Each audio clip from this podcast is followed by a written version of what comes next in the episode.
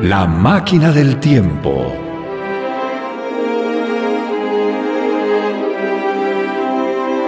De Herbert George Wells.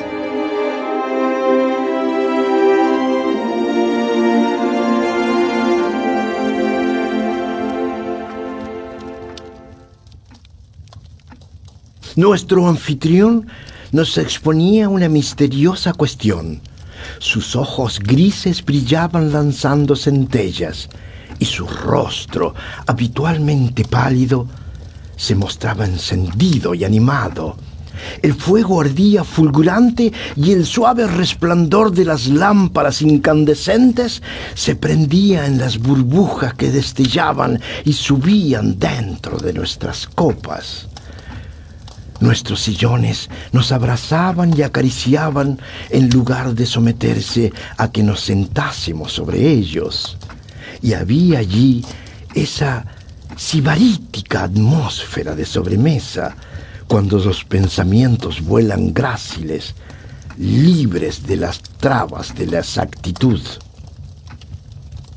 Estábamos allí reunidos. El señor Philby, un estudiante muy joven, el doctor, el psicólogo y yo. Nuestro anfitrión, a quien convendrá desde ya llamar el viajero del tiempo, expuso el tema en cuestión, señalando los puntos con su puntiagudo dedo índice, mientras que nosotros, acomodados perezosamente, admirábamos su seriedad al tratar aquella nueva paradoja y su fecundidad. Señores, sirvan esos tragos de una vez y escúchenme. Deben seguirme con atención. Tendré que discutir una o dos ideas que están casi universalmente admitidas. Por ejemplo, la geometría que les han enseñado en la escuela está basada sobre un concepto erróneo. ¿No es ese comienzo más bien excesivo con respecto a nosotros? No pienso pedirles que acepten nada sin motivo razonable. Pronto admitirán lo necesario para entender. Eh, Saben, naturalmente, que una línea matemática de espesor nulo no tiene existencia real. Eh, Les han enseñado eso, ¿verdad? Bueno, tampoco la posee un plano matemático. Estas cosas son simples abstracciones. Eh, por supuesto. Un cubo, ni siquiera poseyendo tan solo longitud, anchura y espesor, puede tener existencia real. Mm, eh, Eso lo impugno. Eh, Un cuerpo sólido puede existir. Eh, Todas las cosas reales. Eso cree la mayoría de la gente. Pero espere un momento. Evidentemente, todo cuerpo real debe extenderse en cuatro direcciones. Debe tener longitud, anchura, espesor y duración. Pero, debido a una flaqueza natural de la carne, que les explicaré dentro de un momento, tendemos a olvidar este hecho. Existen cuatro dimensiones, tres a las que llamamos los tres planos del espacio, y una cuarta, el tiempo. Sin embargo, hay una tendencia a establecer una distinción imaginaria entre las tres primeras dimensiones y la última. Sí, claro. Ahora bien, resulta notable que nos olvidemos de esto con tanta frecuencia, y en realidad eso es la cuarta dimensión, otra manera de considerar el tiempo. No hay diferencia entre el tiempo y cualquiera de las tres dimensiones, excepto que nuestra conciencia se mueve a lo largo de ellas. Pero algunos necios han captado el lado malo de esa idea. ¿Acaso no han oído de lo que se dice acerca de, de la cuarta dimensión? Yo no. Pues ese espacio, tal como nuestros matemáticos lo entienden, eh, se dice que tiene tres dimensiones, que pueden llamarse longitud, anchura y espesor, y que siempre es definible por referencia a tres planos, cada uno de ellos en ángulo recto con los otros. Algunas mentes filosóficas se han preguntado ¿por qué tres dimensiones precisamente? ¿Por qué no otra dirección en ángulos rectos con las otras tres? E incluso han intentado construir una geometría de cuatro dimensiones. El profesor Simon Newcomb expuso esto en la Sociedad Matemática de Nueva York hace un mes aproximadamente. Saben que sobre una superficie plana que no tenga más que dos dimensiones, podemos representar la figura de un sólido de tres dimensiones. E igualmente, creen que por medio de modelos de tres dimensiones podrían representar uno de cuatro si conociesen la perspectiva de la cosa. Eh, ¿Comprenden? Creo que es bastante claro. Bueno, no tengo por qué ocultarles que estoy trabajando hace tiempo sobre esa geometría de las cuatro dimensiones. Algunos de mis resultados son curiosos. Por ejemplo... Eh, eh, he aquí el retrato de un hombre a los 8 años, otro a los 15, otro a los 17, otro a los 23 y así sucesivamente. Todas estas son sin duda secciones, por decirlo así, representaciones tridimensionales de su ser de cuatro dimensiones, que es algo fijo e inalterable. El tiempo es únicamente una clase de espacio. Aquí tienen un diagrama científico conocido, un indicador del tiempo. Esta línea que sigo con el dedo muestra el movimiento del barómetro. Ayer estaba así de alto. Anoche descendió. Esta mañana ha vuelto a subir y ha llegado gradualmente hasta aquí. El Mercurio no ha trazado esta línea en las dimensiones del espacio que generalmente son admitidas. Indudablemente, esa línea ha sido trazada y por eso debemos inferir que lo ha sido a lo largo de la dimensión del tiempo. Pero si el tiempo es tan solo una cuarta dimensión del espacio, ¿por qué se le ha considerado siempre como algo diferente? ¿Y por qué no podemos movernos aquí y allá en el tiempo como nos movemos en las otras dimensiones del espacio? ¿Estás seguro de que podemos movernos libremente en el espacio? Podemos ir a la derecha y a la izquierda, hacia adelante y hacia atrás con bastante libertad. Y los hombres siempre lo han hecho. Admito que nos movemos libremente en dos dimensiones. Pero entonces, ¿Qué hay hacia arriba y hacia abajo? La gravitación nos limita en ese punto. Eso no es del todo exacto. Existen los globos aerostáticos. Pero antes de los globos, excepto en los saltos espasmódicos y en las desigualdades de la superficie, el hombre no tenía libertad para el movimiento vertical. Aunque puede moverse un poco hacia arriba y hacia abajo. Eh, con mayor facilidad hacia abajo que hacia arriba. Está clara la diferencia. Usted no puede moverse de ninguna manera en el tiempo. No puede huir del momento presente. Mi querido amigo, eso es justamente en lo que el mundo entero se equivoca. Estamos escapando siempre del momento presente. Nuestras existencias mentales, que son inmateriales y que carecen de dimensiones, pasan a lo largo de la dimensión del tiempo con una velocidad uniforme, desde la cuna hasta la tumba. Eh, pero eso no significa que usted pueda moverse de aquí para allá en el tiempo. Ese es el origen de mi gran descubrimiento. Pero se equivoca al decir que no podemos movernos a través del tiempo. Por ejemplo, si recuerdo muy vivamente un incidente, retrocedo al momento en que ocurrió. Me convierto en un distraído. Salto hacia atrás durante un instante. Naturalmente no tenemos medios para permanecer allí durante un periodo cualquiera de tiempo, como tampoco un salvaje o un animal pueden sostenerse en el aire seis pies por encima de la tierra. Pero el hombre civilizado está en mejores condiciones que el salvaje a ese respecto. Puede elevarse en un globo pese a la gravitación. ¿Y por qué no ha de poder esperarse que al final sea capaz de detener o de acelerar su impulso a lo largo de la dimensión del tiempo, o incluso de dar la vuelta y viajar en el otro sentido? No, eh, eso es... Eh, es inaceptable. Está en contra de la razón. ¿Qué razón?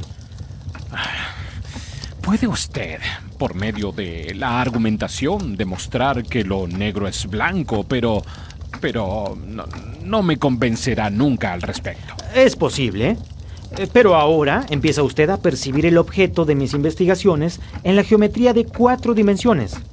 Hace mucho tiempo que tenía yo un vago vislumbre de una máquina. ¿Para viajar a través del tiempo? Que viaje indistintamente en todas las direcciones del espacio y del tiempo, como decida el conductor de ella. He realizado la comprobación experimental.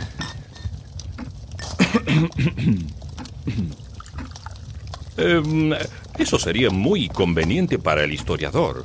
Se podría viajar hacia atrás y confirmar el relato de la batalla de Hastings, por ejemplo. ¿Cree usted que eso atraería la atención?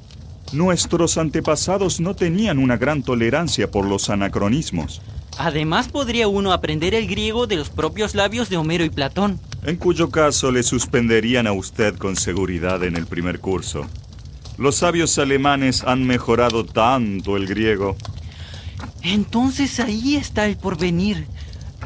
Imagínense, podría uno invertir todo su dinero, eh, dejar que se acumulen los intereses y lanzarse hacia adelante. A descubrir una sociedad asentada sobre una base estrictamente comunista. Em, de todas las teorías disparatadas y extravagantes que he escuchado, esta sin duda es la más increíble. Sí, eso me parecía a mí. Por lo cual, aún no lo he comentado hasta... ¿La verificación experimental? Oh, y el experimento. ¿Ah, sí? Pues déjenos presenciar su experimento, aunque bien sabemos que es toda una farsa. De acuerdo, de acuerdo. Aguarden un momento.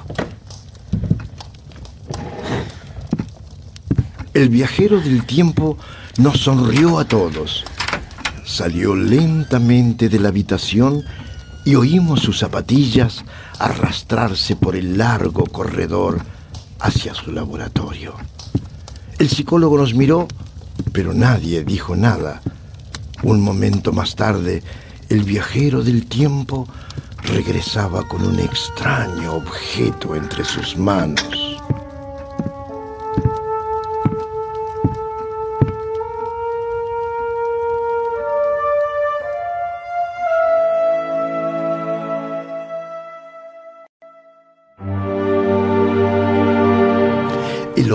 Que el viajero del tiempo tenía en su mano era una brillante armazón metálica, apenas mayor que un reloj y confeccionada muy finamente. Había en aquello marfil y una sustancia cristalina y transparente. Sujetó entonces una de las mesas octogonales que había esparcidas alrededor de la habitación y la colocó enfrente de la chimenea. Ubicó la máquina encima de ella. Luego acercó una silla y se sentó. El otro objeto que había sobre la mesa era una lámpara con pantalla, cuya brillante luz daba de lleno sobre ella. Había allí también aproximadamente una docena de bujías dos encandelabros de bronce sobre la repisa de la chimenea y otras varias en brazos de metal. Así que la habitación estaba profusamente iluminada. Caballeros, por favor acomódense donde mejor les parezca. No quiero que piensen que se trata de un simple truco. Yo me senté en un sillón muy cerca del fuego. Philby se sentó detrás de nuestro anfitrión, mirando por encima de su hombro. El doctor le observaba desde la derecha y el psicólogo desde la izquierda. El muchacho joven se erguía detrás del psicólogo. Estábamos todos sobre aviso. Me parecía increíble que cualquier clase de artimaña aunque sutilmente ideada y realizada con destreza, nos hubiese engañado en esas condiciones. Hmm, vaya, es un objeto precioso. Sí, muy bonito. Fascinante. Eh, bien, ¿Y, ¿y qué es? Este objeto pequeño es solo un modelo. Es mi modelo de una máquina para viajar a través del tiempo. Advertirán ustedes que parece ambigua y que esta varilla rutilante presenta un extraño aspecto, como si fuese en cierto modo irreal. He aquí también una pequeña palanca blanca. Y allí otra. Está realizado con mucho esmero. He tardado dos años en construirlo. Ahora quiero que comprendan ustedes claramente que al apretar esta palanca, la máquina irá hacia el futuro y esta otra invierte el movimiento. Este soporte representa el asiento del viajero del tiempo. Dentro de poco voy a mover la palanca y la máquina partirá, se desvanecerá, se adentrará en el tiempo futuro y desaparecerá. Mírenla a gusto.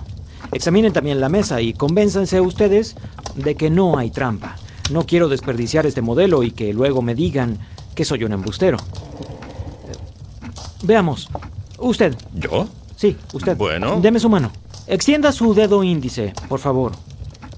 Ahora, pulse la palanca.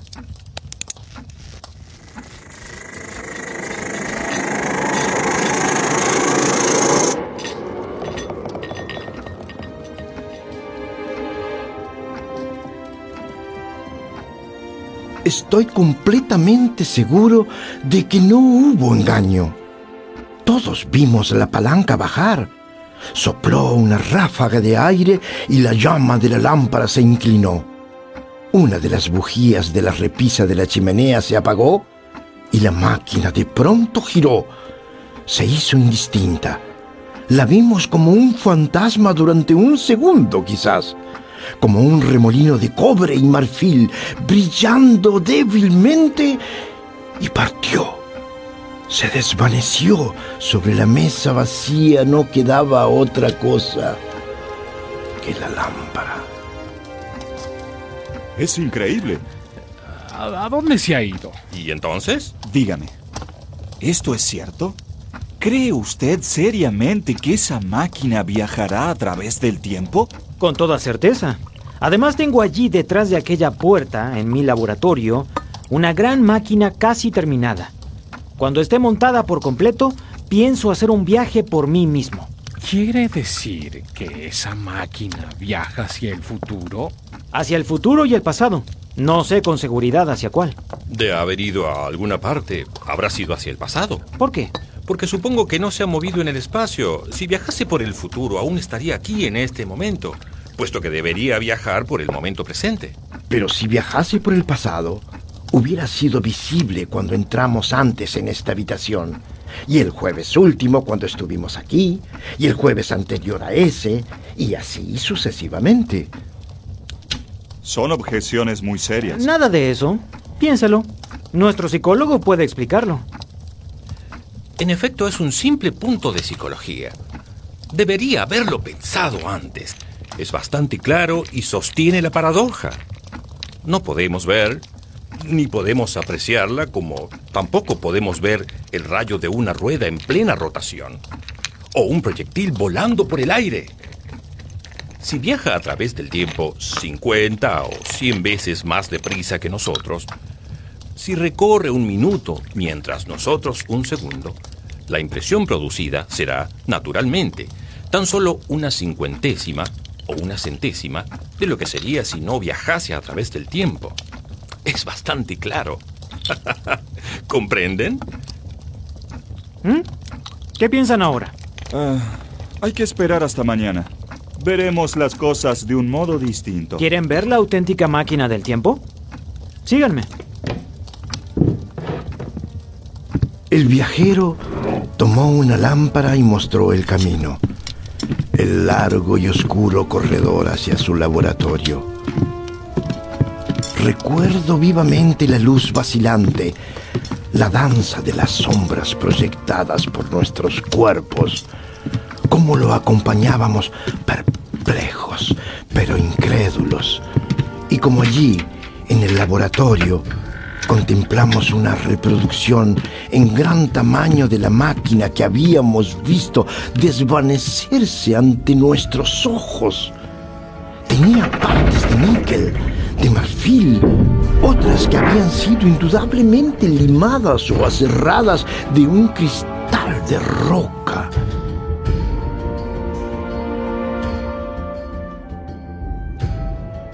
Ay, por favor, ¿habla en serio? ¿O es esto una burla? Como ese fantasma que nos enseñó la Navidad pasada. Montado en esta máquina, me propongo explorar el tiempo. Jamás en mi vida he sido más serio.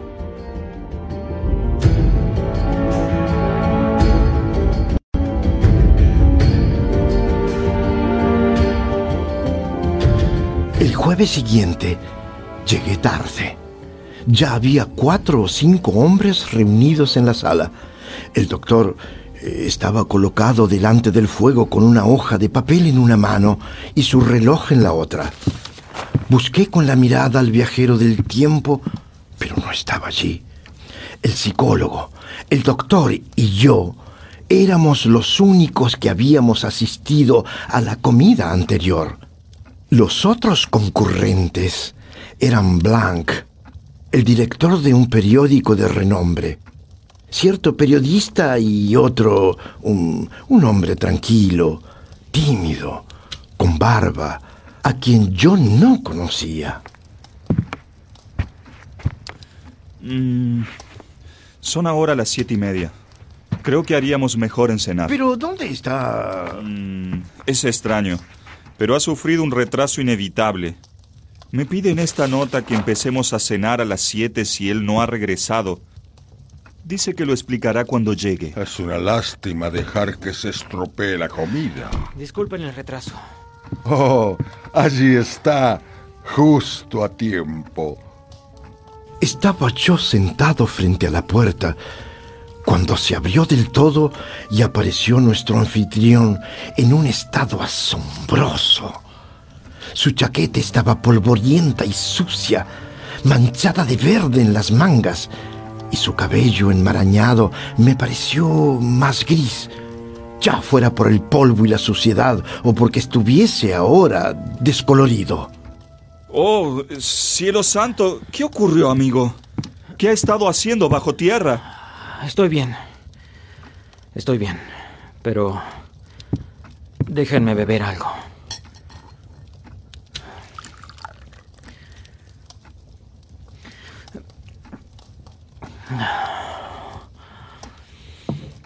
Oh, qué bien sabe. Eh, Voy a lavarme y vestirme. Luego bajaré y les explicaré todo. Eh, No se coman todo ese carnero, por favor. Muero de hambre y, y quisiera probarlo. Pero explíquenos. Le contestaré enseguida. Es que es que me siento me siento muy raro. Eh, Pero todo marchará bien dentro de un minuto. ¿De qué se trata esto? Ese hombre tiene un aspecto muy extraño. Estoy seguro de que se trata de la máquina del tiempo. ¿Qué cosa? Nuestro anfitrión afirma poder viajar a través del tiempo. Ha fabricado una máquina para tal propósito. ¿Qué clase de broma es esa? Es verdad. Es decir, eso dice él. Hoy ha prometido traer pruebas o algo por el estilo. Si no recuerdo mal, afirmó que podía viajar hacia el futuro. Qué gracioso. ¿Acaso no había ningún cepillo de ropa en el futuro? La idea no es mala.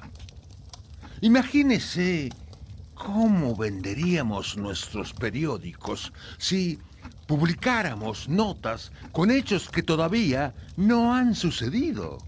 Nuestro corresponsal especial para los artículos de pasado mañana.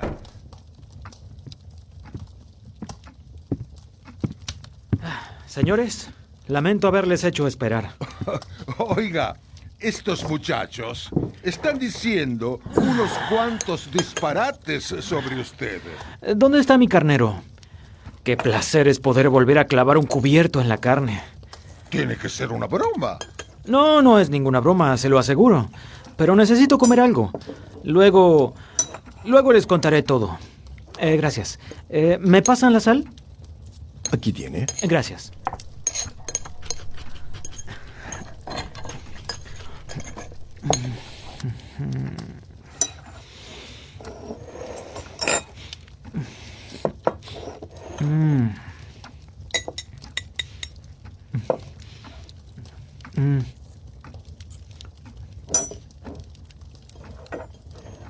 Gracias.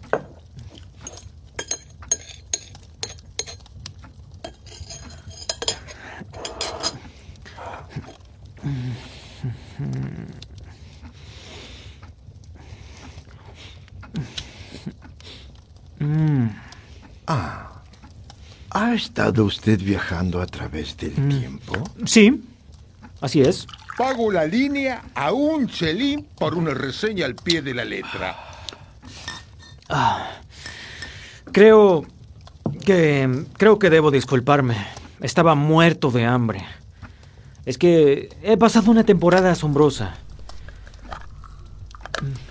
Pero vayamos a fumar al salón. Es un relato demasiado largo para contarlo entre platos grasientos.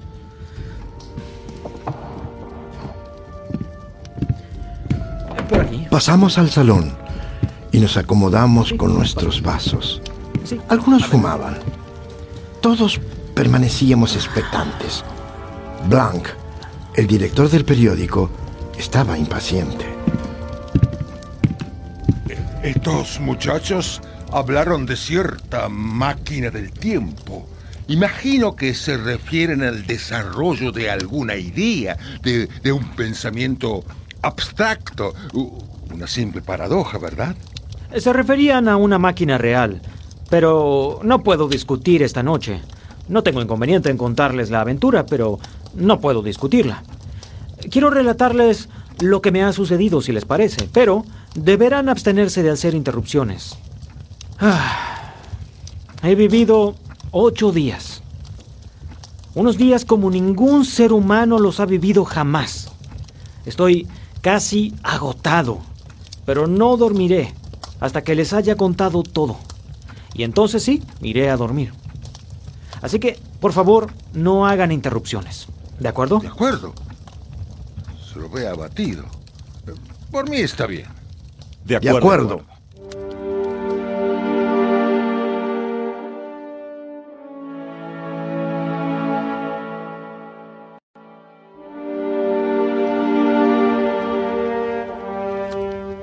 Pues fue a las 10 de hoy cuando la primera de todas las máquinas del tiempo comenzó su carrera. Tomé la palanca de arranque con una mano y la de freno con la otra. Presioné con fuerza la primera y casi inmediatamente la segunda. Creí que me tambaleaba. Tuve una sensación de que me caía y mirando alrededor vi el laboratorio exactamente como antes. ¿Había ocurrido algo?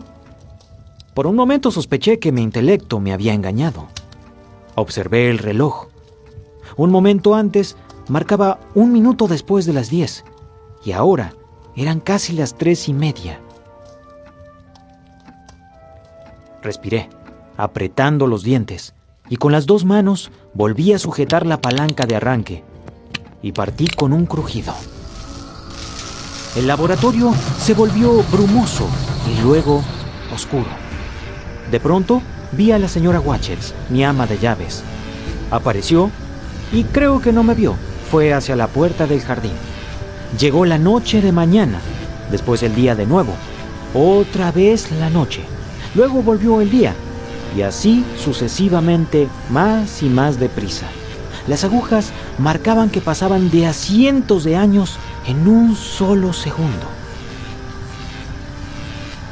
Un murmullo vertiginoso llenaba mis oídos y una extraña y silenciosa confusión descendía sobre mi mente. Temo no poder transmitir las peculiares sensaciones del viaje a través del tiempo. Son extremadamente desagradables. Se experimenta un sentimiento sumamente parecido al que se tiene en las montañas rusas zigzagueantes. Un irresistible movimiento como si se precipitase uno de cabeza. La vista era brumosa e incierta. De pronto las paredes de esta casa y el techo mismo fueron desapareciendo.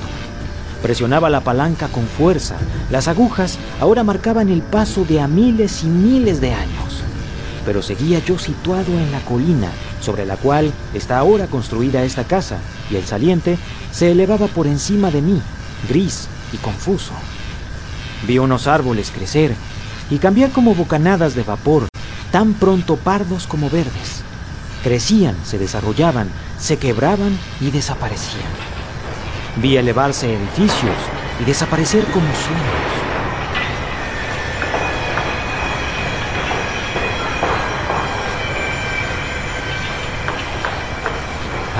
Qué extraños desenvolvimientos de la humanidad, qué maravillosos avances sobre nuestra rudimentaria civilización, pensé, se me iban a aparecer cuando llegase a contemplar de cerca el vago y fugaz mundo que desfilaba rápido y fluctuaba ante mis ojos.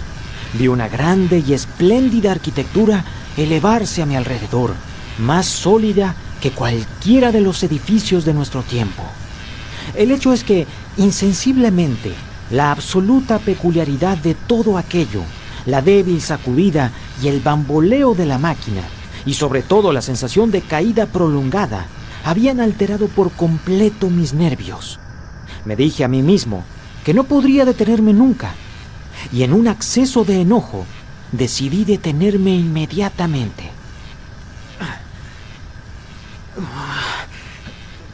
Como un loco impaciente, calé de la palanca y acto seguido el aparato se tambaleó y entonces salí despedido de cabeza por el aire. Debí quedarme aturdido por un momento. Un despiadado granizo silbaba y me encontré sentado sobre una suave hierba frente a la máquina caída. Había lo que parecía ser un pequeño prado de un jardín. Observé que sus flores, malva y púrpura, caían como una lluvia bajo el golpeteo de las piedras de granizo.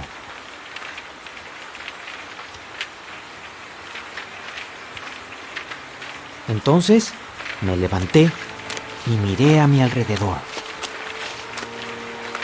Una figura colosal, esculpida al parecer en una piedra blanca, surgía confusamente a través del aguacero brumoso, pero todo el resto del mundo era invisible.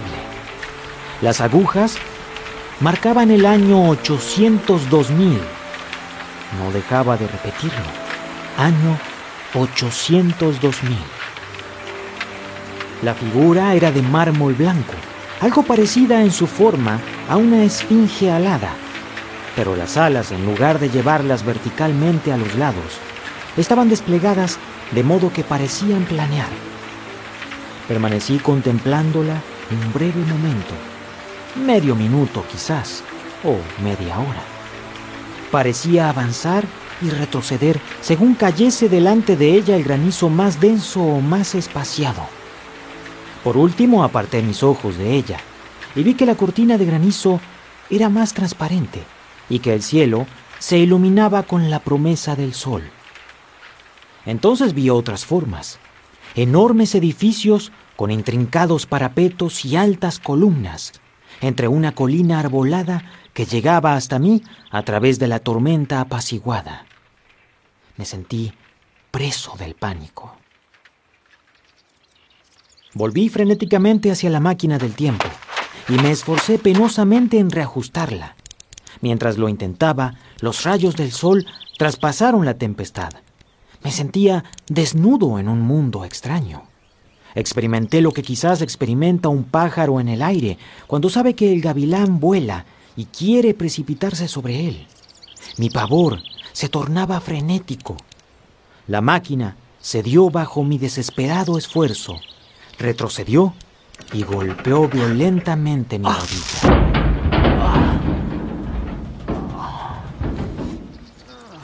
Con una mano sobre el asiento y la otra sobre la palanca, permanecí jadeando penosamente, en actitud de montarme otra vez, pero con la esperanza de una pronta retirada, recobré mi valor. Miré con más curiosidad y menos temor aquel mundo del remoto futuro. Por una abertura circular muy alta en el muro del edificio más cercano, divisé un grupo de figuras vestidas con ricos y suaves ropajes. Me habían visto y sus rostros estaban vueltos hacia mí. Oí entonces sus voces, viniendo a través de los macizos que crecían junto a la esfinge blanca. Veía las cabezas y los hombros de unos seres corriendo.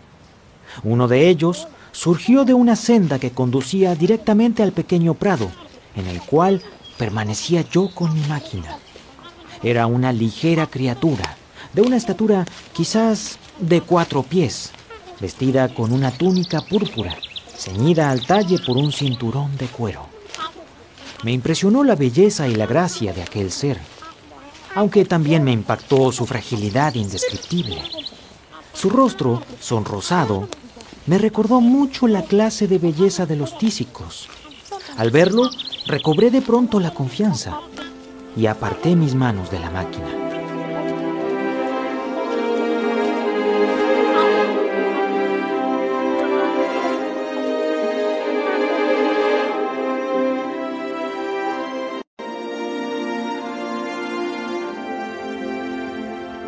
Caben dudas de que es usted un gran narrador.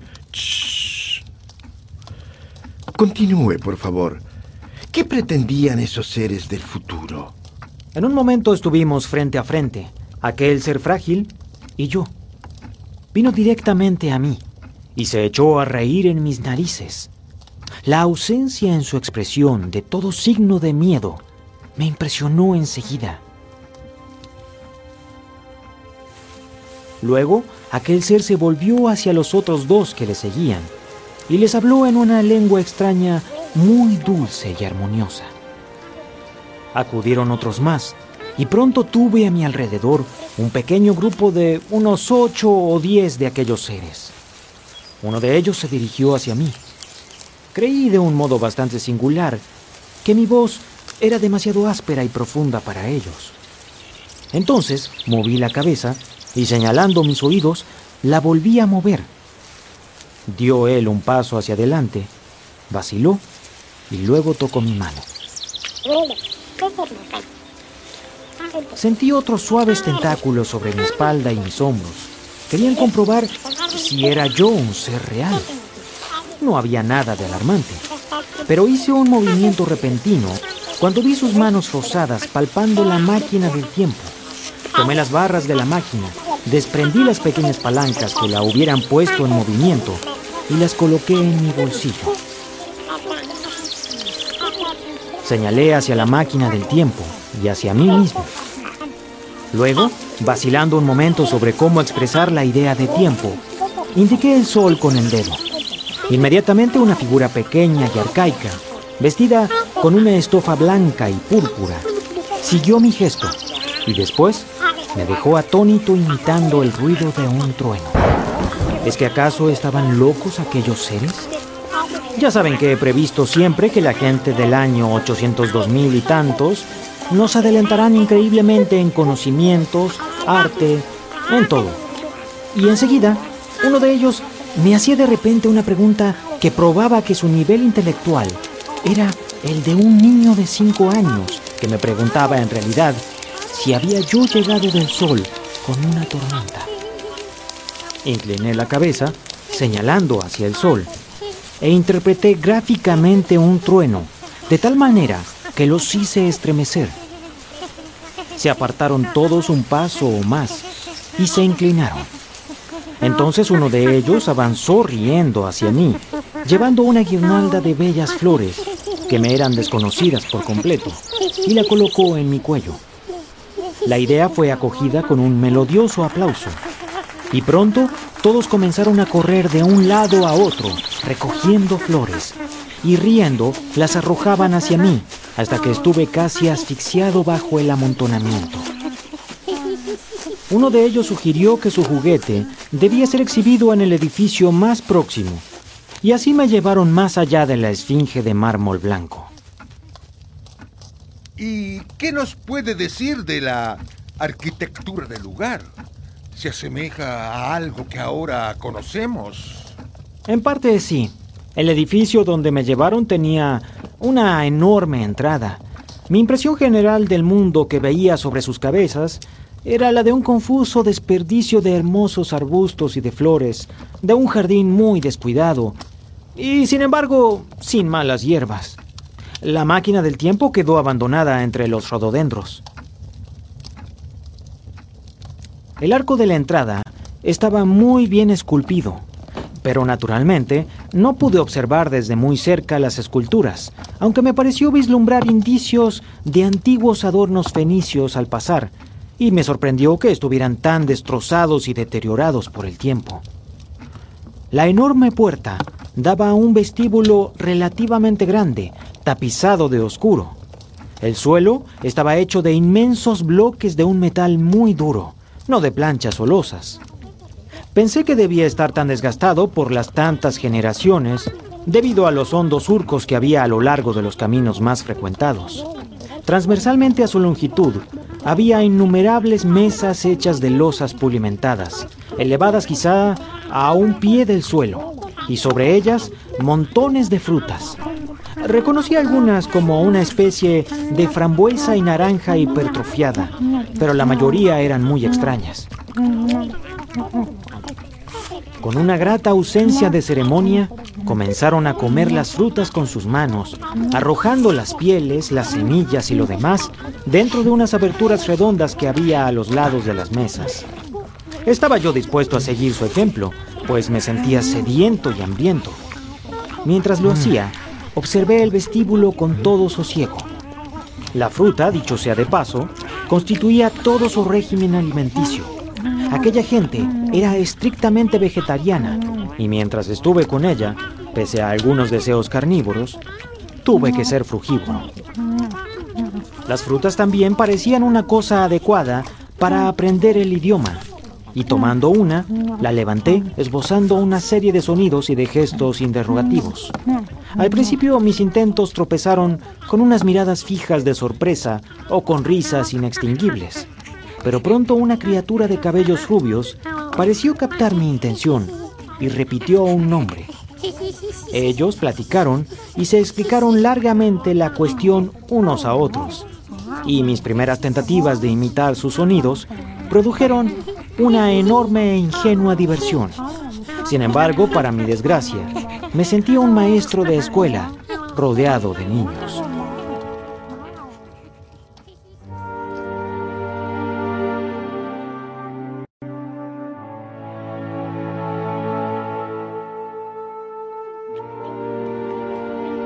Terminadas la comida y mis tentativas de conversación, observé por primera vez que casi todos los que me rodeaban al principio se habían ido. Y resultó también extraño lo rápido que llegué a no hacer caso de aquella gente menuda. Franqueé la puerta y me encontré de nuevo a la luz del sol del mundo, una vez satisfecha mi hambre.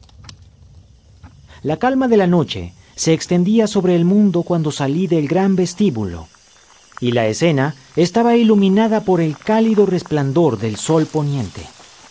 Al principio las cosas aparecían muy confusas. Todo era completamente distinto del mundo que conocía, hasta las flores. Mientras caminaba, estaba alerta a toda impresión que pudiera explicarme el estado de ruinoso esplendor en que encontré al mundo, pues surgía ruinoso. Miré alrededor con un repentino pensamiento desde una terraza en la cual descansé un momento y me di cuenta de que no había allí ninguna casa pequeña. Al parecer la mansión y la casa de familia habían desaparecido. Aquí y allá entre la verdura había edificios semejantes a palacios, pero la casa normal y la de campo, que prestan unos rasgos tan característicos a nuestro paisaje inglés, se habían esfumado.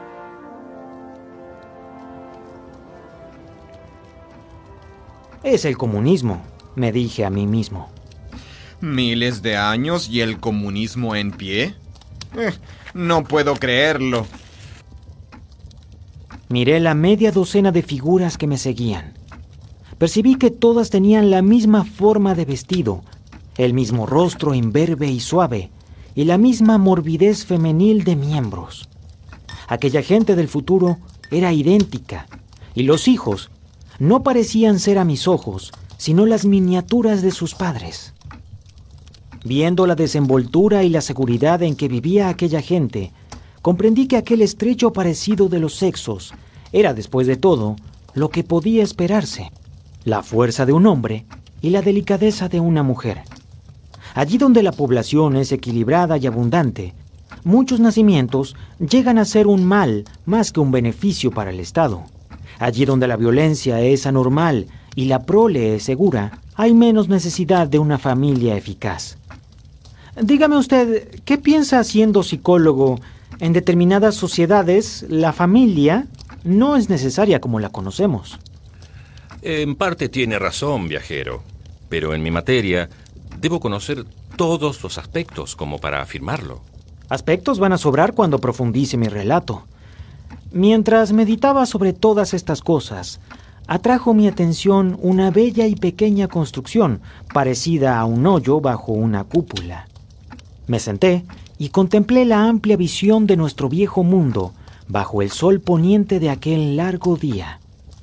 Era uno de los más bellos y agradables espectáculos que he visto jamás. El sol se había puesto ya por debajo del horizonte y el oeste era de oro llameante, tocado por algunas barras horizontales de púrpura y carmesí. No había setos, ni señales de derechos de propiedad, ni muestras de agricultura.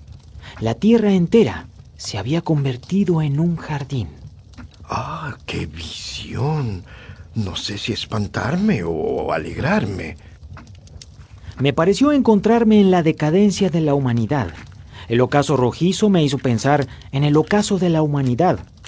Por primera vez empecé a comprender una singular consecuencia del esfuerzo social en que estamos ahora comprometidos.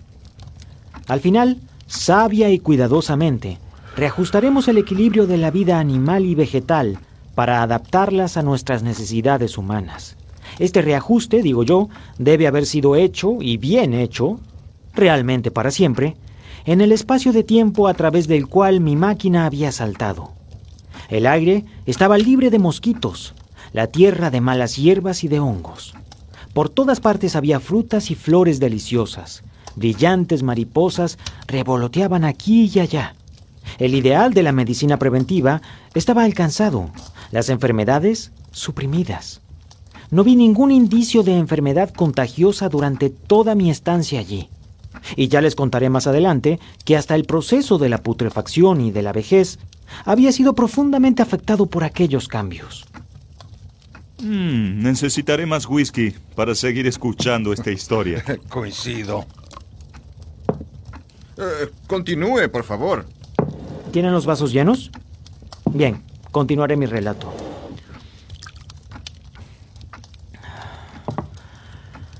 Allí no había signo alguno de lucha, ni social ni económica. La tienda, el anuncio el tráfico, todo ese comercio que constituye la realidad de nuestro mundo, ya no existía.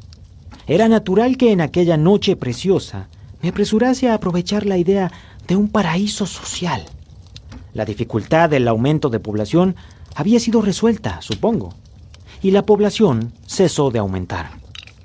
Pensé en la pequeñez física de la gente, en su falta de inteligencia, en aquellas enormes y profundas ruinas, y esto fortaleció mi creencia en una conquista perfecta de la naturaleza, porque después de la batalla viene la calma.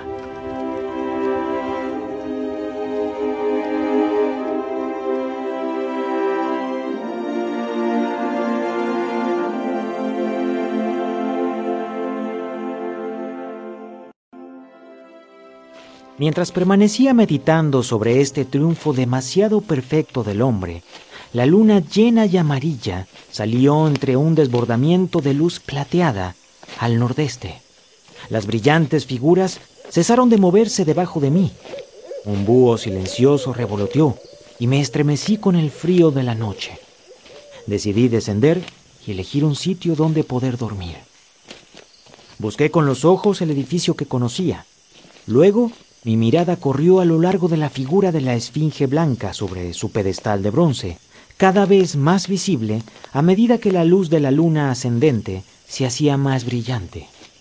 Podía ver el plateado abedul enfrente. Había allí, por un lado, el macizo de rododendros negro en la pálida claridad. Vi por el otro la pequeña pradera que nuevamente contemplé. Una extraña duda congeló mi satisfacción. No, me dije con resolución. Esa no es la pradera. Pero sí lo era. Pues la lívida faz leprosa de la esfinge estaba vuelta hacia allí. ¿Pueden imaginar lo que sentí cuando tuve la plena convicción de ello? No, no podrían. La máquina del tiempo había desaparecido. Eso debe haber sido un evento muy fuerte para un viajero. Es decir, perder su transporte. Desde luego. Y disculpen lo del vaso, ya lo limpiará la casera. Eh, voy a continuar. Enseguida, como un latigazo en el rostro, pensé en la posibilidad de perder mi propia época, de quedar abandonado e impotente en aquel extraño mundo nuevo. El simple pensamiento de esto representaba una verdadera sensación física. Eso explica también la caída de mi vaso de whisky. Cuando llegué a la pradera, mis peores temores se realizaron. No se veía el menor rastro de la máquina. Me sentí desfallecido y pasmado cuando estuve frente al espacio vacío entre la negra maraña de los arbustos. Corrí furiosamente alrededor, como si la máquina pudiera estar oculta en algún rincón, y luego me detuve, jalándome el cabello. Por encima de mí descollaba la esfinge sobre su pedestal de bronce, blanca, brillante, leprosa, bajo la luz de la luna que ascendía. Parecía reírse burlonamente de mi congoja. Sin embargo, estaba seguro de una cosa. Excepto que alguna otra época hubiera construido un duplicado exacto, la máquina no podía haberse movido a través del tiempo. Las conexiones de las palancas, que les mostraré después, impiden que una vez quitadas, nadie pueda ponerla en movimiento de ninguna manera. Había sido transportada y escondida solamente en el espacio. Pero entonces, ¿dónde podría estar? Recuerdo haber recorrido violentamente por dentro y por fuera, a la luz de la luna, todos los arbustos que rodeaban a la esfinge. Luego, sollozando y delirando en mi angustia de espíritu, descendí hasta el gran edificio de piedra. El enorme vestíbulo estaba oscuro, silencioso y desierto. Resbalé sobre un suelo desigual y caí encima de una de las mesas, por poco rompiéndome la espinilla. Encendí un fósforo y penetré al otro lado de unas cortinas polvorientas. Allí encontré un segundo vestíbulo cubierto de cojines, sobre los cuales dormían quizá una veintena de aquellos pequeños seres. Arrojé bruscamente el fósforo y tropezando con algunos de aquellos seres en mi carrera, crucé otra vez desatinado el enorme comedor. Oí gritos de terror y sus pies corriendo aquí y allá. No recuerdo todo lo que hice mientras la luna ascendía por el cielo. Supongo que era la circunstancia inesperada de mi pérdida lo que me enloquecía.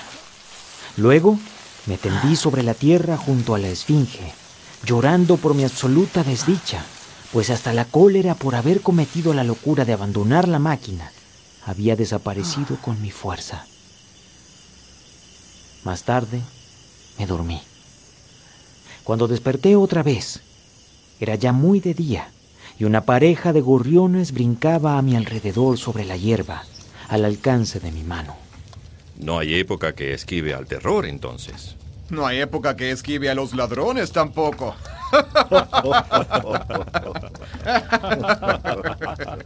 El terror cesó cuando salió el sol. Probablemente la máquina había sido sustraída, quizá solo por curiosidad. Debía mantenerme sereno, tener paciencia, buscar el sitio del escondite y recuperarla por la fuerza o con astucia. Y con esto me puse en pie rápidamente y miré a mi alrededor, preguntándome dónde podría lavarme. Me sentía fatigado, entumecido y sucio a causa del viaje. La frescura de la mañana me hizo desear algo igual. Encontré unos surcos marcados aproximadamente a mitad de camino entre el pedestal de la esfinge y las huellas de los pasos de mis pies. Este pedestal, como creo haber dicho, era de bronce. No se trataba de un simple bloque, sino que estaba ambiciosamente adornado con unos paneles profundos a cada lado. Me aproximé a golpearlos. El pedestal era hueco. Examinando los paneles minuciosamente, observé que quedaba una abertura entre ellos y el marco. Una cosa aparecía clara a mi inteligencia. No necesité un gran esfuerzo mental para inferir que mi máquina del tiempo estaba dentro de aquel pedestal. Pero cómo había llegado hasta allí era un problema diferente.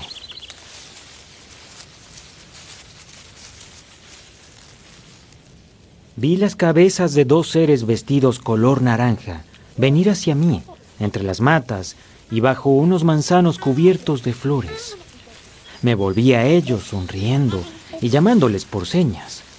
Llegaron a mi lado y entonces, señalando el pedestal de bronce, intenté darles a entender mi deseo de abrirlo. Pero a mi primer gesto hacia allí, se comportaron de un modo muy extraño como si hubiesen recibido el último insulto. Intenté una amable mímica ante un jovencito vestido de blanco, con exactamente el mismo resultado. Cuando lo vi girarse, al igual que los otros, mi mal humor predominó. En tres zancadas lo alcancé, lo tomé por la parte suelta de su vestido alrededor del cuello y lo empecé a arrastrar hacia la esfinge. Vi tal horror y tal repugnancia en su rostro que lo solté de repente. Pero no quería declararme vencido aún. Golpeé con los puños los paneles de bronce. Creí oír algún movimiento dentro. Para ser más claro, creí percibir un ruido como de risas sofocadas. Pero debí equivocarme.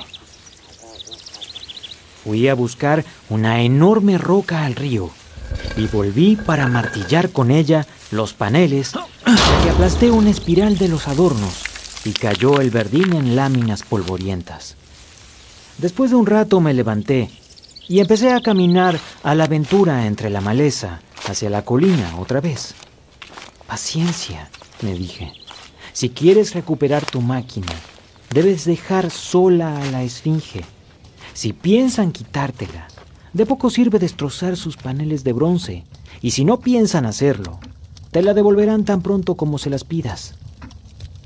Cuando atravesaba el enorme palacio, me pareció que aquella gente me esquivaba. Podía ser una idea mía o algo relacionado con mis golpes en las puertas de bronce. Toda esta historia puede ser producto de un golpe, ¿verdad? No es broma. Y nadie lo obliga a quedarse, doctor. Decidí apartar la idea de mi máquina del tiempo y el misterio de las puertas de bronce de la Esfinge hasta donde fuera posible, esperando que mi creciente conocimiento me llevase a ella por un camino natural.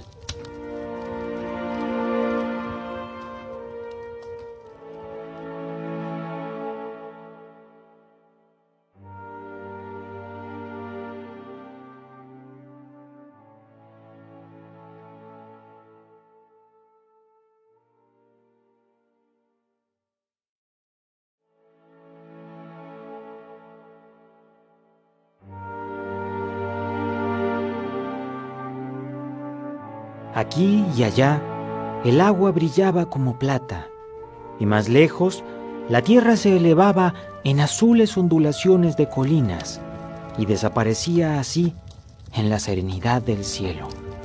Un rasgo peculiar que pronto atrajo mi atención fue la presencia de ciertos hoyos circulares, varios de ellos, según me pareció, de una profundidad muy amplia.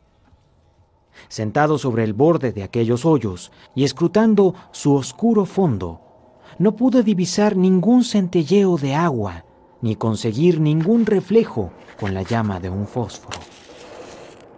Pero en todos ellos oí cierto ruido, una especie de toc, toc, toc, toc, parecido a la pulsación de alguna enorme máquina, y descubrí por la llama de mis fósforos que una corriente continua de aire soplaba abajo, dentro del hueco de los hoyos. Me incliné al principio a asociarlo con la instalación sanitaria de aquella gente. Era una conclusión evidente, pero absolutamente equivocada. ¿Y qué pasó con la máquina del tiempo? Pues alguien, no sabía yo quién, la había encerrado en el pedestal hueco de la Esfinge Blanca. ¿Por qué? A fe mía no pude imaginarlo. Había también aquellos hoyos sin agua, aquellas columnas de ventilación. Comprendí que me faltaba una pista. ¿Cómo les explicaría aquello? Supónganse que encuentran una inscripción con frases aquí y allá en un excelente y claro español, e interpoladas con esto otras compuestas de palabras, incluso de letras, absolutamente desconocidas para ustedes. Pues bien, al tercer día de mi visita, así era como se me presentaba el mundo del año 800 2701. Ese día también me hice una amiga, en cierto modo. Sucedió que cuando estaba yo contemplando a alguno de aquellos seres bañándose en un río, uno de ellos sufrió un calambre y comenzó a ser arrastrado por el agua. Nadie hizo el más leve gesto para intentar salvar al pequeño ser que gritando débilmente se estaba ahogando ante sus ojos.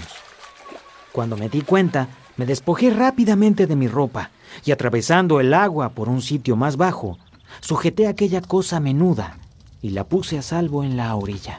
¿Quieres decir que la compasión y la empatía tan propios del ser humano desaparecerán en el futuro? Eso creí en un momento. Tenía tan poca estimación por los de su raza que no esperé ninguna gratitud de la muchacha. Sin embargo, me equivocaba. Lo relatado ocurrió por la mañana. Por la tarde, encontré a mi mujer. Eso supuse que era, cuando regresaba yo hacia mi centro de exploración. Me recibió con gritos de deleite y me ofreció una gran guirnalda de flores, hecha evidentemente para mí. Este fue el comienzo de una extraña amistad que duró una semana.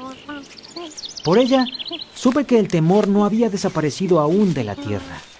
Ella se mostraba bastante intrépida durante el día y tenía una extraña confianza en mí. Una vez, en un momento necio, le hice muecas amenazadoras y ella se echó a reír simplemente. Pero le amedrentaban la oscuridad, las sombras, los objetos negros. Las tinieblas eran para ella lo único aterrador. Nunca había nadie dormir puertas afuera o puertas adentro después de ponerse el sol. Sin embargo, fui tan imbécil que no comprendí la lección de ese temor y pese a la angustia de Wina, me obstiné en acostarme apartado de aquellas multitudes adormecidas. Esto le inquietó mucho a ella, pero al final su extraño afecto por mí triunfó, y durante las cinco noches de nuestro conocimiento, incluyendo la última de todas, durmió ella con la cabeza recostada sobre mi brazo. Pero mi relato se me escapa mientras les cuento de ella. La noche anterior a su salvación, debía despertarme al amanecer. Había estado inquieto, soñando muy desagradablemente que me ahogaba y que unas anémonas de mar me palpaban el rostro con sus blandos apéndices. Me desperté sobresaltado, con la extraña sensación de que un animal gris acababa de huir de la habitación. Me levanté, fui al gran vestíbulo y llegué así hasta las losas de piedra delante del palacio. Tenía la necesidad de contemplar la salida del sol. La luna se ponía y su luz moribunda y las primeras palideces del alba se mezclaban en una semiclaridad fantasmal. Los arbustos eran de un negro tinta, la tierra de un gris oscuro, el cielo descolorido y triste. Y sobre la colina creía ver unos espectros. En tres ocasiones distintas, mientras escudriñaba la ladera, vi unas figuras blancas. Cuando el cielo se tornó brillante al este y la luz del sol subió y esparció una vez más sus vivos colores sobre el mundo, escruté profundamente el paisaje, pero no percibí ningún vestigio de mis figuras blancas. Deben de haber sido fantasmas, me dije. Me pregunto qué edad tendrán. ¿Fantasmas? Ahora nos habla de fantasmas. Deje que continúe, por favor. El viajero pidió no ser interrumpido. Creo haberles dicho cuánto más calurosa que la nuestra era la temperatura de esa edad de oro.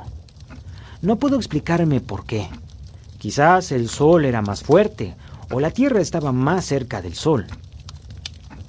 Pues bien, una mañana muy calurosa, la cuarta, creo, de mi estancia, cuando intentaba resguardarme del calor y de la reverberación entre algunas ruinas colosales cerca del gran edificio donde dormía y comía, ocurrió algo extraño.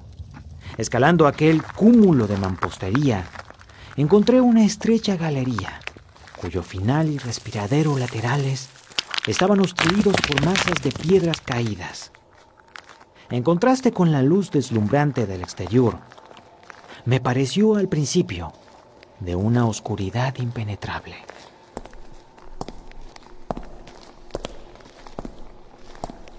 Entré a tientas, pues el cambio de luz a las tinieblas hacía surgir manchas flotantes de color ante mí.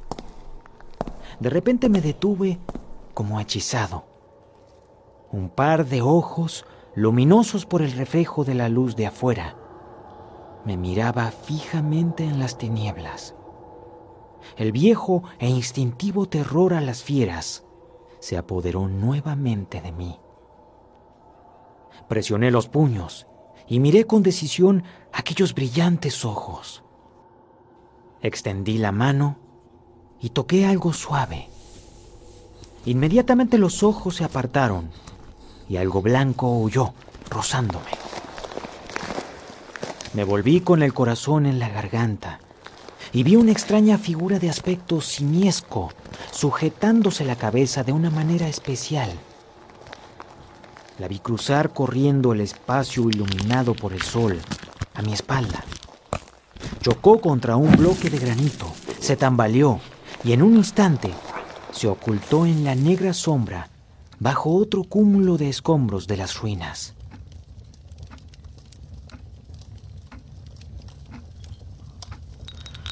La impresión que recogí de aquel ser fue naturalmente imperfecta pero sé que era de un blanco descolorido y que tenía unos ojos grandes y extraños de un rojo grisáceo y también unos cabellos muy rubios que le caían por la espalda.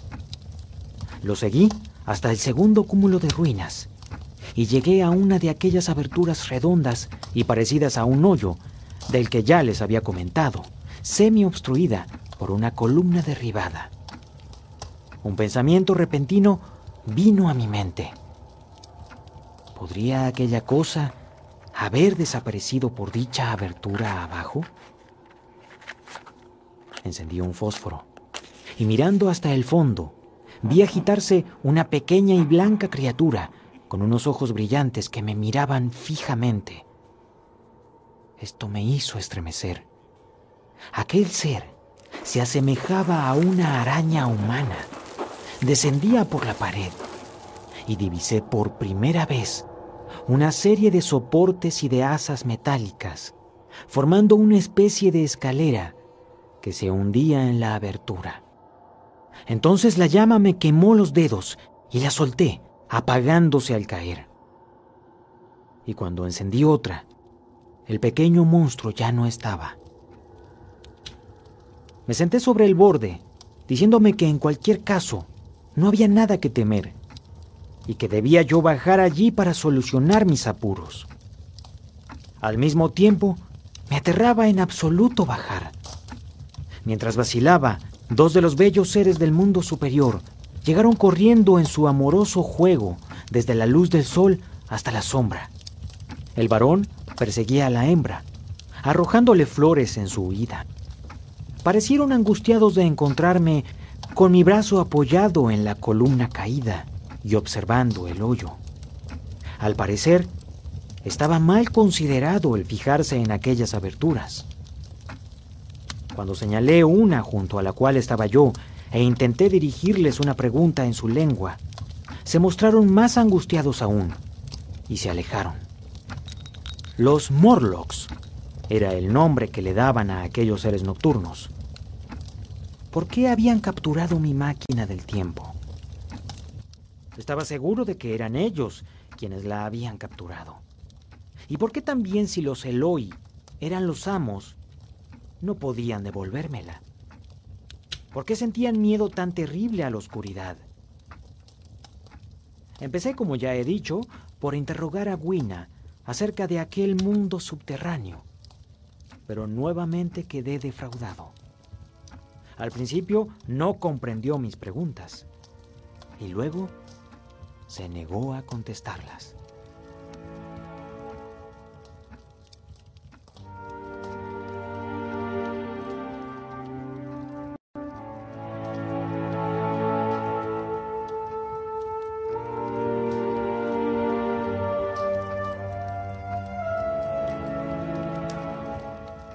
Podrá parecerles extraño, pero dejé pasar dos días antes de seguir la reciente pista que llevaba evidentemente al camino apropiado. Sentía una aversión especial por aquellos cuerpos pálidos.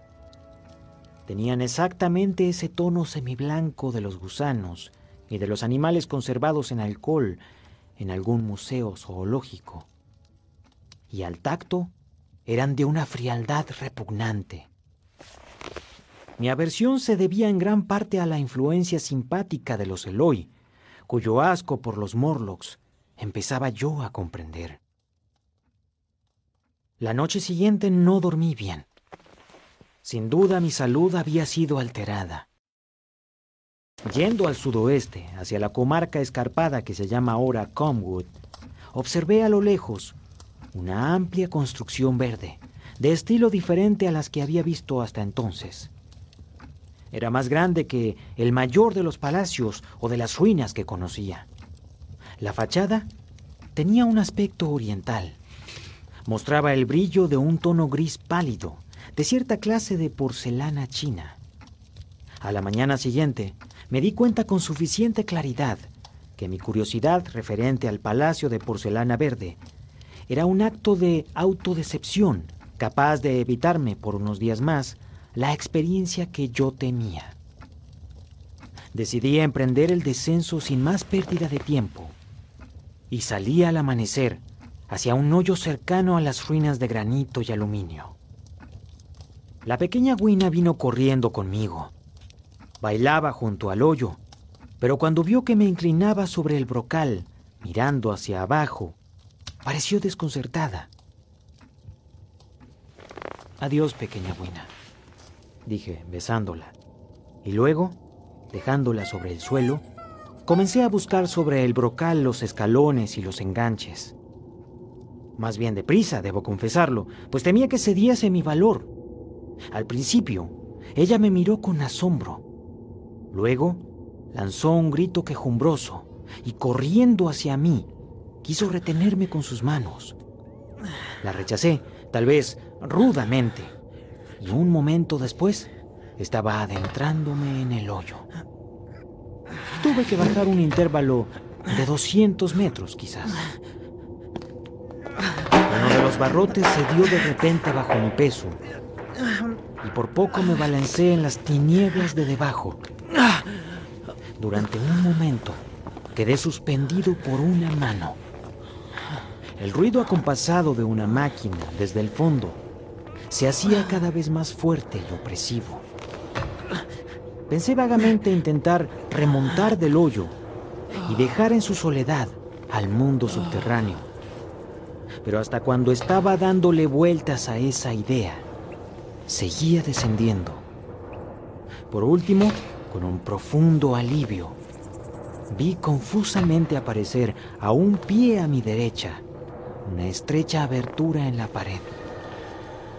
Me introduje allí y descubrí que era el orificio de un reducido túnel horizontal en el cual pude tenderme y descansar.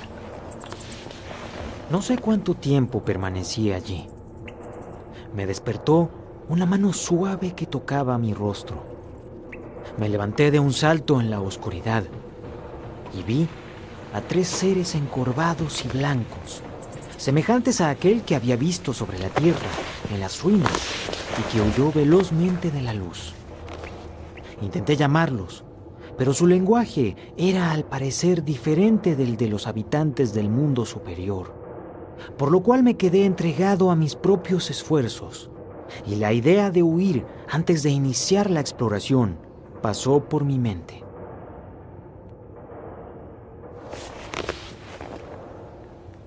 Pero me dije, estás aquí. estás aquí ahora para esto. Y avancé a lo largo del túnel, sintiendo que el ruido de la maquinaria se hacía más fuerte. Mi recuerdo es impreciso. Grandes formas parecidas a enormes máquinas surgían de la oscuridad y proyectaban enormes sombras negras, entre las cuales los inciertos y espectrales Morlocks se guarecían de la luz. El sitio, dicho sea de paso, era muy sofocante y opresivo, y débiles emanaciones de sangre fresca flotaban en el aire. Un poco más abajo del centro había una mesa de un metal blanco en la que parecía haberse servido una comida. Los Murlocs eran carnívoros. Después pensé lo mal equipado que estaba yo para semejante experiencia. Cuando la inicié con la máquina del tiempo, lo hice en la absurda suposición de que todos los hombres del futuro debían ser infinitamente superiores a nosotros mismos en todos los artefactos. Había llegado sin armas, sin medicinas, hasta sin siquiera suficientes fósforos. Y además, si tan solo hubiera pensado en una cámara. Sí, con una máquina de fotos, esta historia sería creíble y seguramente sería portada del periódico de mañana. Ah, ni me lo diga, señor director. Podría haber tomado aquella visión del mundo subterráneo en un segundo y haberla examinado a gusto. Pero sea lo que fuere, estaba allí con las únicas armas y los únicos poderes con que la naturaleza me ha dotado. Manos, pies y dientes. Esto y cuatro fósforos suecos que aún me quedaban. Temía yo abrirme camino entre toda aquella maquinaria en la oscuridad y solamente con la última llama descubrí que mi provisión de fósforos se había agotado.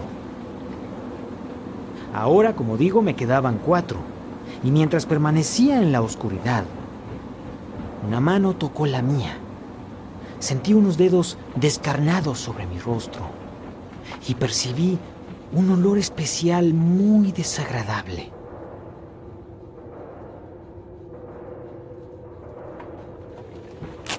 Me pareció oír a mi alrededor la respiración de una multitud de aquellos horrorosos pequeños seres. Sentí que intentaban quitarme suavemente la caja de fósforos que tenía en la mano y que otras manos detrás de mí me tiraban de la ropa. Grité lo más fuerte que pude y ellos se apartaron. Luego lo sentí aproximarse a otra vez. Sus palpamientos se hicieron más osados, mientras se musitaban extraños sonidos unos a otros. Me estremecí con violencia y volví a gritar de un modo más bien discordante. Esta vez se mostraron menos alarmados y se acercaron de nuevo a mí con una extraña y ruidosa risa. Decidí encender otro fósforo y escapar socorrido por la claridad. Así lo hice y acreciendo un poco la llama con mi pedazo de papel que saqué de un bolsillo, llevé a cabo mi retirada hacia el estrecho túnel. En un momento, me sentí agarrado por varias manos y no pude equivocarme sobre su propósito, que era arrastrarme hacia atrás. Encendí otro fósforo y lo agité ante sus deslumbrantes rostros y pude alcanzar la abertura que había en el hoyo. Me tendí sobre el borde, pues la palpitación de la gran bomba del fondo me aturdía. Luego busqué los asideros salientes y al hacerlo me sujetaron de los pies. Entonces fui jalado violentamente hacia atrás. Encendí mi último fósforo y se apagó en el acto. Pero ya había empuñado uno de los barrotes y dando fuertes puntapiés me desprendí de las manos de los Morlocks y ascendí rápidamente por el hoyo. Aquella escalada me pareció interminable. En los últimos 20 o 30 pies sentí una náusea mortal. Al final, sin embargo, pude, no sé cómo, llegar al brocal y escapar tambaleándome fuera de las ruinas, bajo la cegadora luz del sol.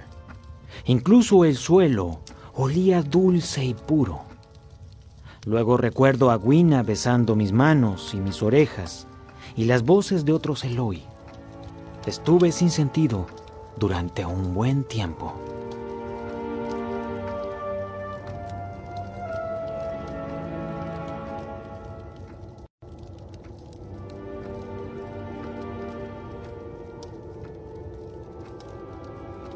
Ahora parecía encontrarme en una situación peor que la de antes. Hasta aquí, excepto durante mi noche angustiosa después de la pérdida de la máquina del tiempo, había tenido la confortadora esperanza de una última huida. Pero esa esperanza se desvanecía con los nuevos descubrimientos. Me había creído obstaculizado por la pueril simplicidad de aquella pequeña raza y por algunas fuerzas desconocidas que me era preciso comprender para superarlas. Pero había un elemento nuevo por completo en la repugnante especie de los Morlocks, algo inhumano y maligno. Instintivamente los aborrecía. Antes había sentido lo que sentiría un hombre que cayese en un precipicio Ahora me sentía como una fiera en una trampa, cuyo enemigo iba a caer pronto sobre ella. El enemigo al que temía tal vez les sorprenda a ustedes. Era la oscuridad de la luna nueva. Me pregunté vagamente qué perversas infamias podían ser las que los Morlocks realizaban durante la luna nueva. Vagué durante la tarde a lo largo del valle del Támesis, pero no pude encontrar nada que se ofreciese a mi mente como inaccesible. Todos los edificios y todos los árboles parecían fácilmente practicables para unos trepadores tan hábiles como debían de ser los Morlocks, a juzgar por sus hoyos. Los altos pináculos del palacio de porcelana verde y el bruñido fulgor de sus muros resurgieron en mi memoria y al anochecer, llevando a Wina como una niña sobre mi hombro, subí a la colina hacia el sudoeste. Wina se mostró feliz cuando empecé a llevarla, pero luego de un rato quiso que la dejase en el suelo para correr a mi lado, precipitándose a veces para tomar flores que introducía en mis bolsillos. Estas habían extrañado siempre a Wina, pero al final pensó que debían ser una rara clase de búcaros para adornos florales. Ah, y esto me recuerda. Al cambiar de chaqueta, encontré... Esto. El viajero a través del tiempo se interrumpió.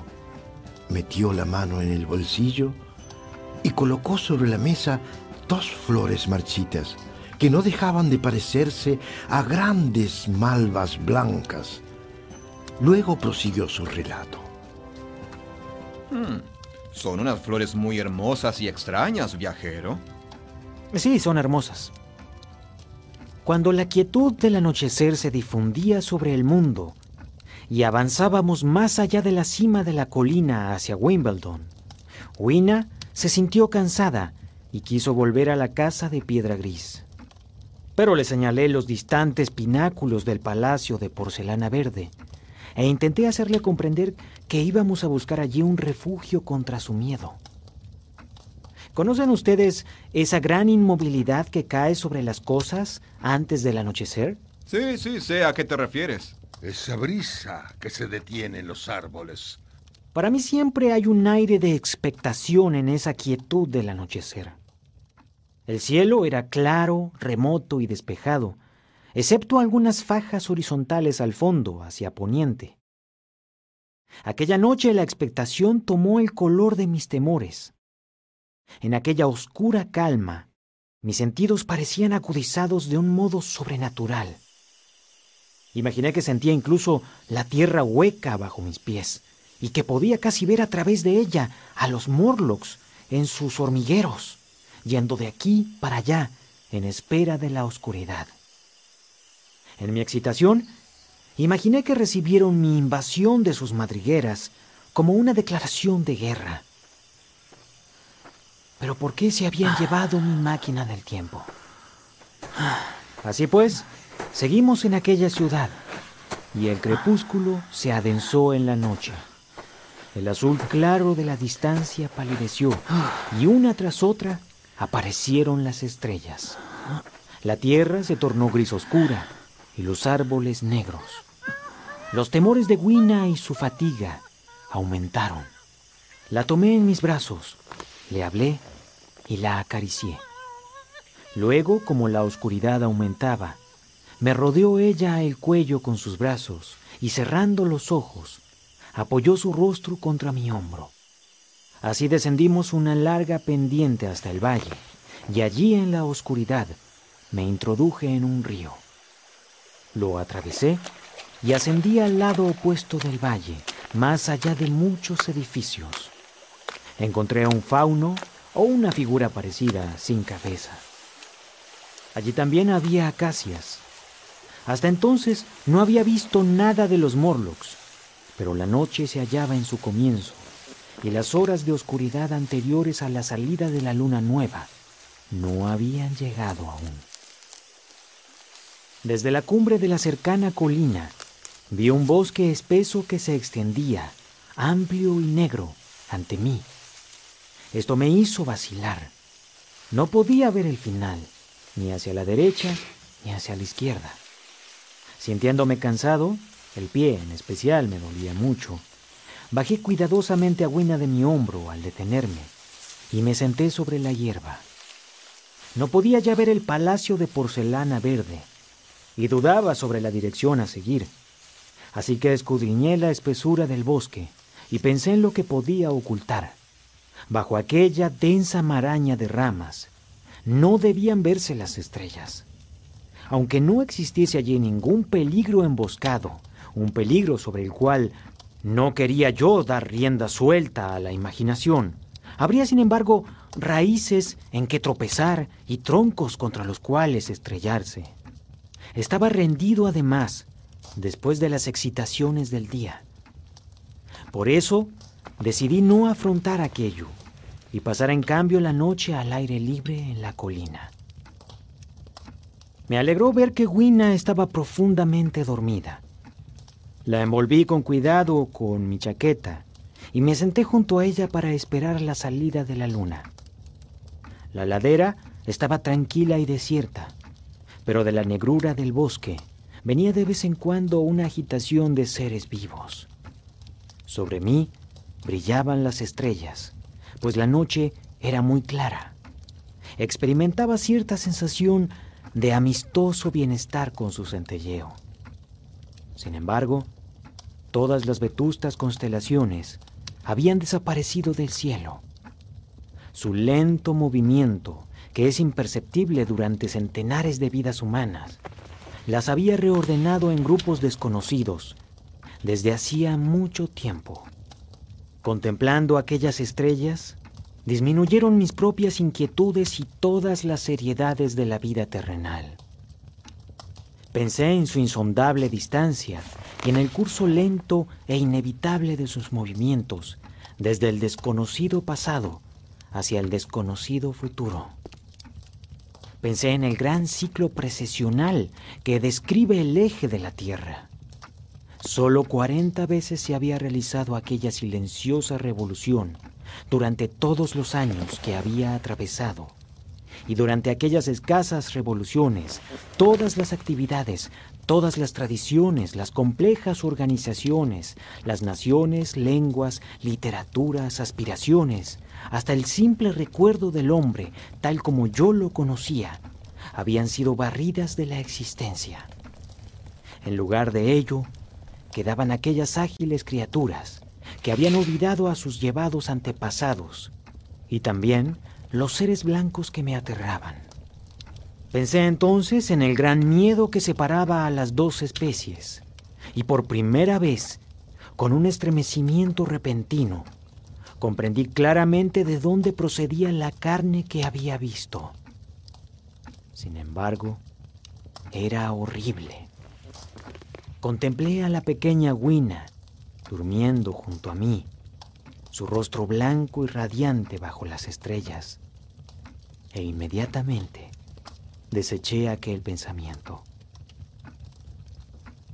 Durante aquella larga noche aparté de mi mente lo mejor que pude a los Morlocks y me entretuve intentando imaginar que podía encontrar las huellas de las viejas constelaciones en la nueva confusión.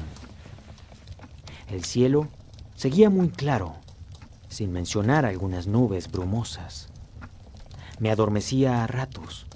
Luego, al transcurrir mi velada, se difundió una débil claridad por el cielo, al este, como reflejo de un fuego incoloro, y salió la nueva luna, delgada, puntiaguda y blanca. E inmediatamente detrás, alcanzándola e inundándola, llegó el alba, pálida al principio, y luego rosada y ardiente. Ningún Morlock se había acercado a nosotros. No había visto ninguno en la colina aquella noche. Supongo que los amaneceres habrán sido un alivio para todos esos miedos. Sí, con la confianza que aportaba el día renovado, me pareció que mi miedo había sido irrazonable. Me levanté y vi que mi pie calzado con la bota sin tacón estaba hinchado por el tobillo y muy dolorido bajo el talón. De modo que me senté, me quité las botas y las arrojé lejos.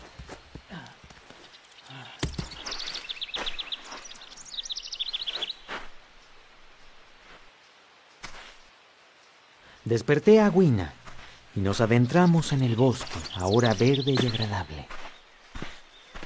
Encontramos algunas frutas con las cuales rompimos nuestro ayuno. También encontramos a otros delicados Eloi, riendo y danzando al sol, como si no existiera en la naturaleza eso que es la noche. Pensé otra vez en la carne que había visto. Estaba ahora seguro de lo que era aquello y desde el fondo de mi corazón me apiadé de aquel último y débil arroyuelo del gran río de la humanidad. Evidentemente en cierto momento del largo pasado de la decadencia humana, el alimento de los Morlocks había escaseado. Quizá habían subsistido con ratas y con inmundicias parecidas. Aún ahora el hombre es mucho menos delicado y exclusivo para su alimentación que lo era antes mucho menos que cualquier mono. Su prejuicio contra la carne humana no es un instinto altamente arraigado. Intenté considerar el tema con un espíritu científico. Después de todo, eran menos humanos y estaban más alejados que nuestros caníbales antepasados de hace tres o cuatro mil años. Y la inteligencia que hubiera hecho de ese estado de cosas un tormento había desaparecido. ¿Por qué inquietarme? Aquellos Eloi eran simplemente ganado para cebar, que como las hormigas, los Morlocks preservaban y consumían, y a cuya cría tal vez atendían. Y allí estaba Wina, bailando a mi alrededor. Intenté entonces protegerme a mí mismo del horror que me invadía, considerando aquello como un castigo riguroso del egoísmo humano. El hombre se había contentado con vivir fácil y placenteramente, a expensas del trabajo de sus hermanos. Había tomado la necesidad como consigna y disculpa, y en la plenitud del tiempo, la necesidad se había vuelto contra él. Por grande que hubiera sido su degeneración intelectual, los Eloi habían conservado en demasía la forma humana para no tener derecho a mi simpatía y hacerme compartir a la fuerza su degradación y su miedo. Tenía en aquel momento ideas muy vagas sobre el camino que seguir. La primera de ellas era asegurarme algún sitio para refugiarme y fabricar las armas de metal o de piedra que pudiera imaginar. Esta necesidad era inmediata. En segundo lugar, esperaba proporcionarme algún medio de hacer fuego, teniendo así el arma de una antorcha en la mano porque yo sabía que nada sería más eficaz que eso contra aquellos Morlocks. Luego tenía que idear algún artefacto para romper las puertas de bronce que había debajo de la esfinge blanca. Pensé en hacer una especie de ariete. Estaba persuadido de que si podía abrir aquellas puertas y tener delante una llama, descubriría la máquina del tiempo y escaparía. No podía imaginar que los Morlocks fuesen lo suficientemente fuertes para transportarla lejos. Estaba resuelto a llevar a Gwina conmigo a nuestra propia época. Y dando vueltas a estos planes en mi cabeza, proseguí mi camino hacia el edificio que mi fantasía había escogido para nuestra morada.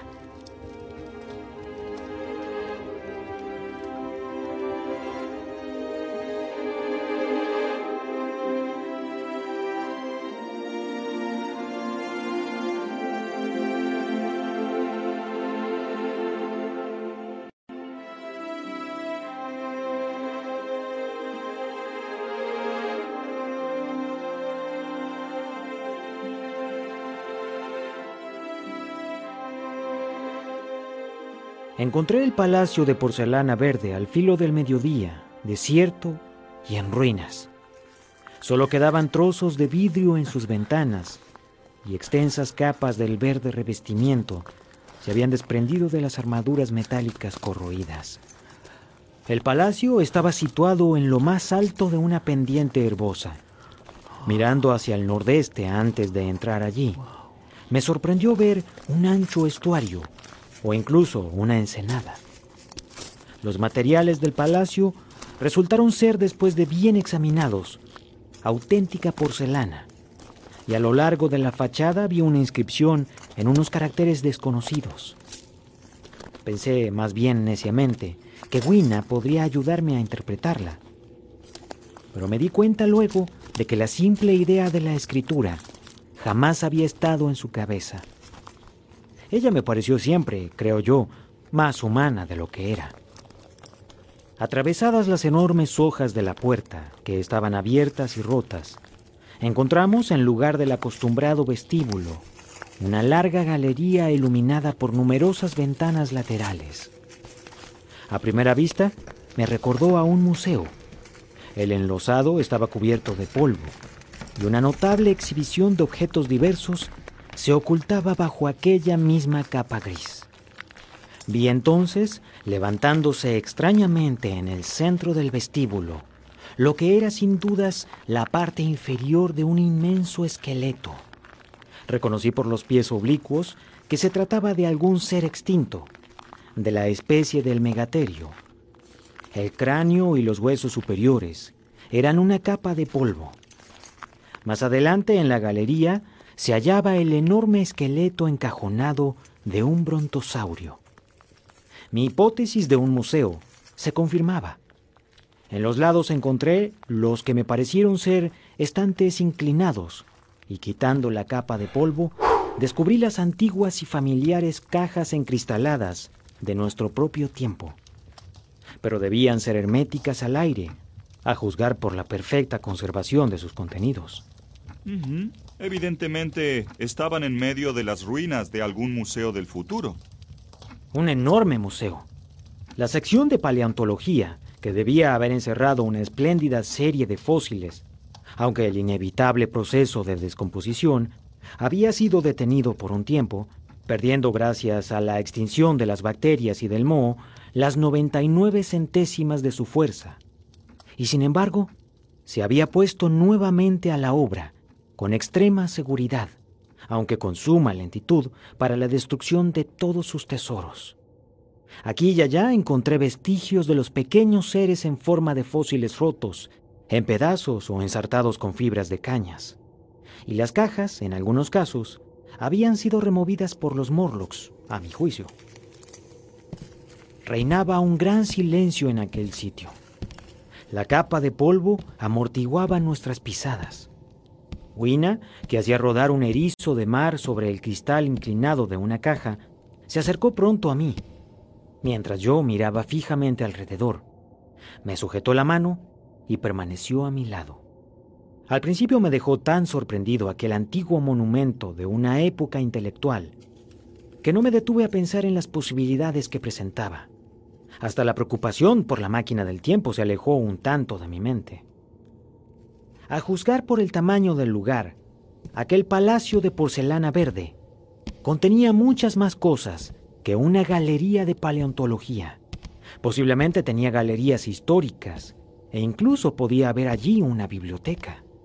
Para mí, al menos en aquellas circunstancias, hubiera sido mucho más interesante que aquel espectáculo de una vieja geología en decadencia.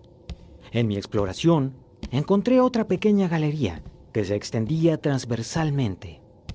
Parecía estar dedicada a los minerales, y la vista de un bloque de azufre despertó en mi mente la idea de la potencia de la pólvora. Pero no pude encontrar salitre, ni siquiera nitrato de ninguna clase. Sin duda, se habían disuelto desde hacía muchas edades. Sin embargo, el azufre persistió en mi pensamiento e hizo surgir una serie de asociaciones. En cuanto al resto del contenido de aquella galería, aunque era en conjunto lo mejor conservado de todo cuanto vi, me interesaba poco. No soy especialista en mineralogía. Me dirigí entonces hacia un ala muy ruinosa paralela al primer vestíbulo en que habíamos entrado. Evidentemente aquella sección estaba dedicada a la historia natural, pero todo resultaba allí imposible de reconocer. Unos cuantos vestigios encogidos y ennegrecidos de lo que habían sido en otro tiempo animales disecados, momias disecadas, en botes que habían contenido alcohol, un polvo marrón de plantas desaparecidas. Eso era todo. Lo deploré, porque me hubiese alegrado trazar los reajustes por medio de los cuales habían conseguido hacer la conquista de la naturaleza animada. Luego, llegamos a una galería de dimensiones colosales, pero muy mal iluminada, y cuyo suelo, en suave pendiente, hacía un ligero ángulo con la última galería.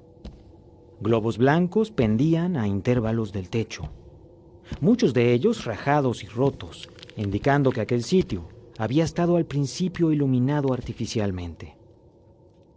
Allí me encontraba más en mi elemento, pues de cada lado se levantaban las enormes masas de unas gigantescas máquinas, todas muy corroídas y muy rotas, pero algunas aún bastante completas. Como ustedes saben, siento cierta debilidad por la mecánica y estaba dispuesto a detenerme entre ellas, tanto más cuanto que la mayoría ofrecían el interés de un rompecabezas, y yo no podía hacer más que vagas conjeturas respecto a su utilidad. Me imaginé que si podía resolver aquellos rompecabezas, me encontraría en posesión de fuerzas que podían servirme contra los Morlocks. De pronto, Wina se acercó a mí, tan repentinamente que me estremecí. Si no hubiera sido por ella, no creo que hubiese yo notado que el suelo de la galería era inclinado. El extremo al que había llegado se hallaba por completo encima del suelo y estaba iluminado por escasas ventanas parecidas a troneras.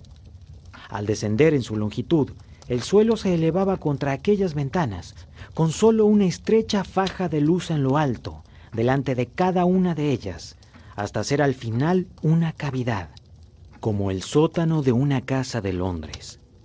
Avancé lentamente, intentando averiguar el uso de las máquinas y prestándoles demasiada atención para advertir la disminución gradual de la luz del día.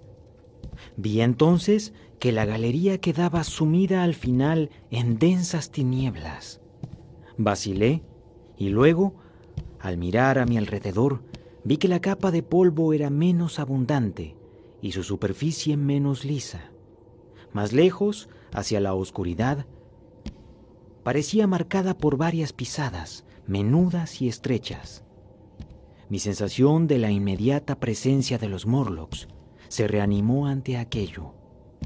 Comprendí que estaba perdiendo el tiempo en aquel examen académico de la maquinaria. Recordé que la tarde se hallaba ya muy avanzada y que yo no tenía aún ninguna arma, ni refugio, ni medios para hacer fuego. Y luego, viniendo del fondo, en la remota oscuridad de la galería, oí el peculiar pataleo y los mismos extraños ruidos que había percibido abajo en el hoyo. Tomé la mano de Wina. Luego, Con una idea repentina, la solté y volví hacia una máquina de la cual sobresalía una palanca. La torcí hacia un lado con toda mi fuerza. De repente, Wina, abandonada en la nave central, empezó a gemir. Había yo calculado la resistencia de la palanca con bastante corrección, pues al minuto de esfuerzos se partió y me uní a Wina con una barra en la mano, más que suficiente, creía yo, para romper el cráneo de cualquier Morlock que pudiese encontrar. Estaba impaciente por matar a un Morlock o a varios. Les parecerá muy inhumano aquel deseo de matar a mis propios descendientes, pero era imposible, de un modo u otro, sentir ninguna piedad por aquellos seres. Tan solo mi aversión de abandonar a Wina y el convencimiento de que si comenzaba a apagar mi sed de matanza, mi máquina del tiempo sufriría, me contuvieron de bajar directamente a la galería e ir a matar a los Morlocks. Así pues, con la barra en una mano y llevando de la otra a Wina, salí de aquella galería y entré en otra más amplia aún, que a primera vista me recordó a una capilla militar con banderas desgarradas colgadas. Pronto reconocí en los harapos oscuros y carbonizados que pendían a los lados restos averiados de libros. Desde hacía mucho tiempo se habían caído a pedazos, desapareciendo en ellos toda apariencia de impresión. Pero aquí y allá, cubiertas acartonadas y cierres metálicos, decían bastante sobre aquella historia. De haber sido yo un literato, hubiese podido quizá moralizar sobre la futileza de toda ambición. Pero tal como era, lo que más me impresionó fue el enorme desperdicio de trabajo que aquella sombría mezcolanza de papel podrido atestiguaba.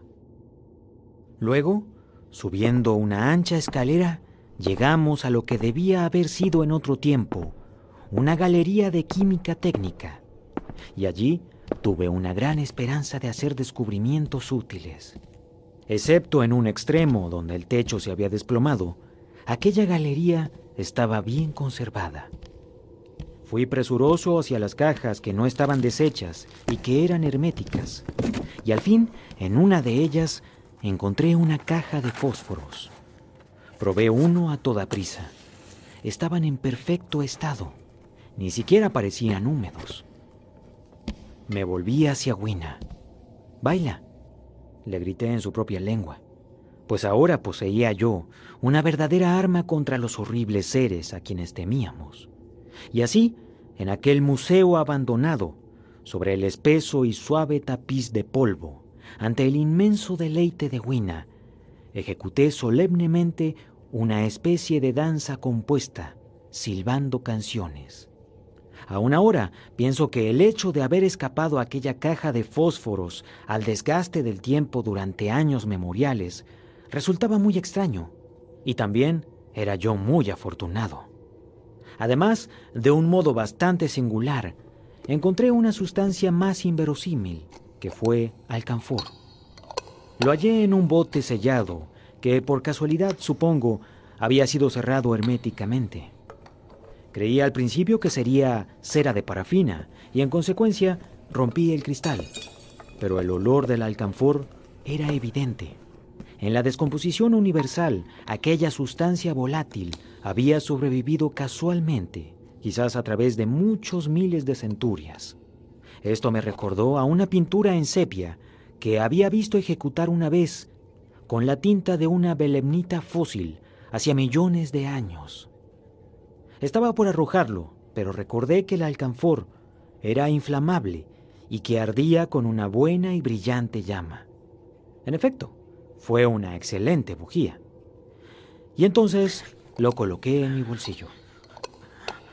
No encontré, sin embargo, explosivos, ni medio alguno para derribar las puertas de bronce. Todavía mi palanca de hierro era lo más útil que poseía por casualidad. A pesar de lo cual, salí de aquella galería altamente exaltado. No puedo contarles toda la historia de aquella larga tarde. Exigiría un gran esfuerzo de memoria recordar mis exploraciones en todo su adecuado orden. Recuerdo una larga galería con panoplias de armas enmohecidas, y cómo vacilé entre mi palanca y un hacha o una espada. No podía, sin embargo, llevarme las dos, y mi barra de hierro prometía un mejor resultado contra las puertas de bronce. Había allí innumerables fusiles, revólveres y rifles. La mayoría eran masas de óxido, pero muchas estaban hechas de algún nuevo metal y se hallaban aún en bastante buen estado. Todo lo que pudo haber sido en otro tiempo casquillos estaba convertido en polvo. Vi que una de las esquinas de aquella galería estaba carbonizada y derruida. Quizá, me imagino, por la explosión de alguna de las muestras.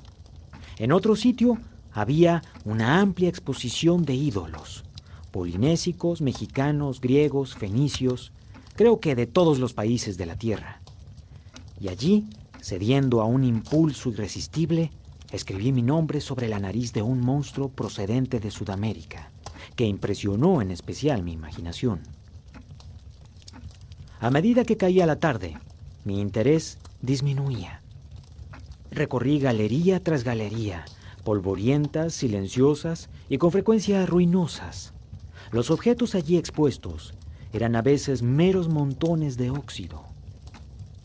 En un lugar me encontré de repente cerca del modelo de una mina de estaño, y entonces, por el más simple azar, descubrí dentro de una caja hermética dos cartuchos de dinamita. Lancé un Eureka y rompí aquella caja con alegría. Entonces surgió en mí una duda. Vacilé. Luego, escogiendo una pequeña galería lateral, hice la prueba. No he experimentado jamás desengaño igual al que sentí esperando 5, 10, 15 minutos a que se produjese una explosión. Naturalmente aquello era simulado, como debía haberlo puesto por su sola presencia allí. Creo en realidad que de no haber sido así, me hubiese precipitado inmediatamente y hecho saltar la esfinge, las puertas de bronce y mis probabilidades de encontrar la máquina del tiempo, acabando con todo. Creo que fue después de aquello cuando llegué a un pequeño patio abierto del palacio.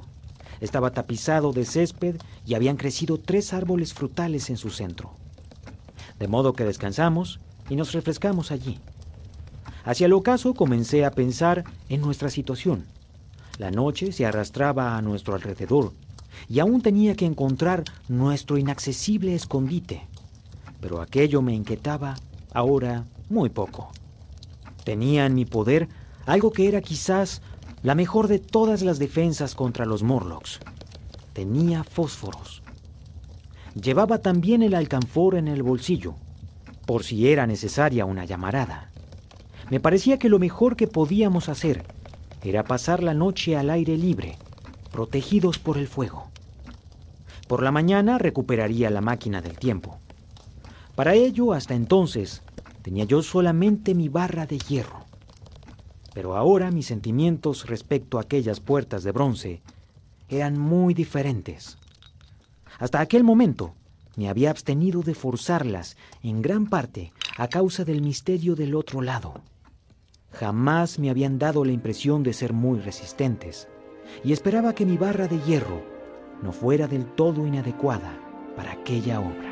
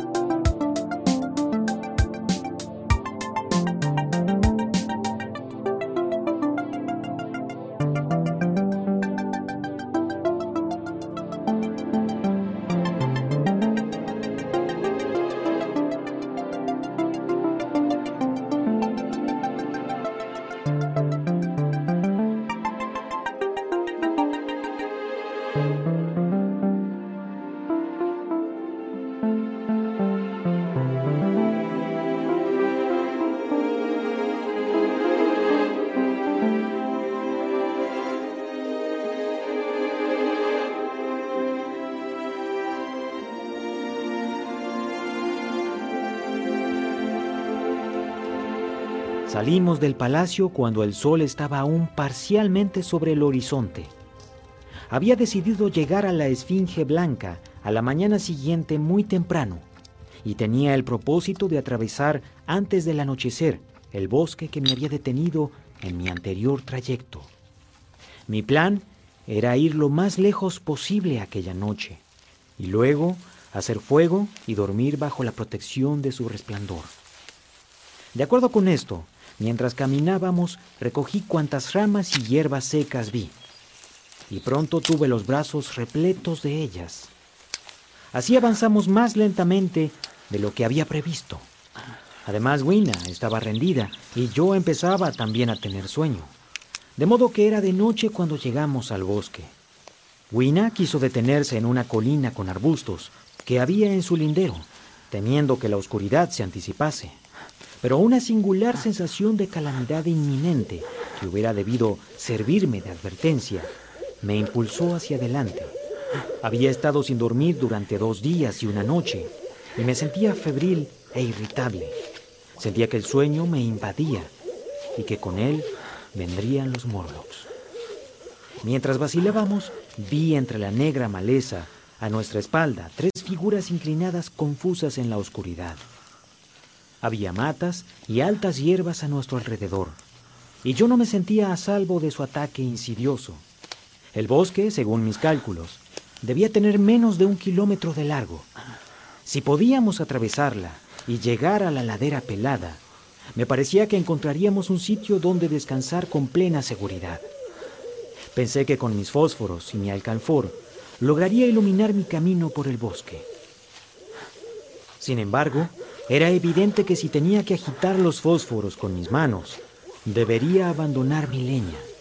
Así pues, la dejé en el suelo, más bien de mala gana. Y entonces tuve la idea de prenderle fuego para asombrar a los seres ocultos a nuestra espalda. Pronto iba a descubrir la atroz locura de aquel acto, pero entonces se presentó a mi mente como un recurso ingenioso para cubrir nuestra retirada. No sé si han pensado alguna vez lo extraño que es la llama en ausencia del hombre y en un clima templado.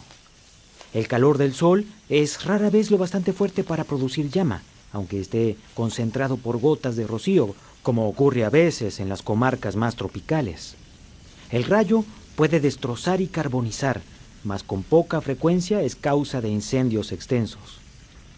La vegetación que se descompone puede casualmente arder con el calor de su fermentación, pero es raro que produzca llama. En aquella época de decadencia, el arte de hacer fuego había sido olvidado en la tierra.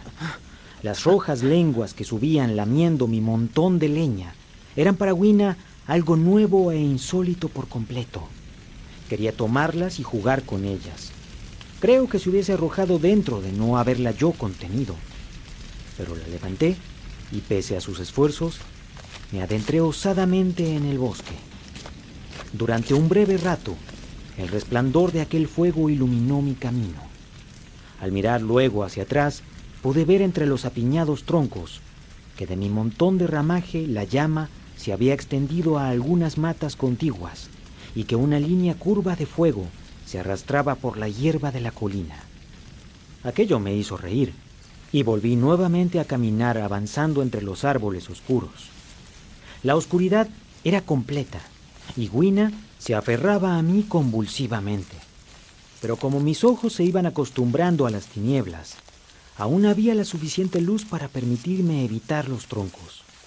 Sobre mi cabeza todo estaba negro, excepto algún resquicio de cielo azul que brillaba aquí y allá sobre nosotros. No encendí ninguno de mis fósforos porque no tenía las manos libres. Con mi brazo izquierdo sostenía a mi amiga y en la mano derecha llevaba mi barra de hierro. Durante un momento no oí más que el crujido de las ramas bajo mis pies, el débil susurro de la brisa sobre mí, mi propia respiración y los latidos de los vasos sanguíneos en mis oídos. Luego me pareció percibir unos leves ruidos a mi alrededor. Apresuré el paso. Los ruidos se hicieron más claros y capté los mismos extraños sonidos y voces que había oído en el mundo subterráneo.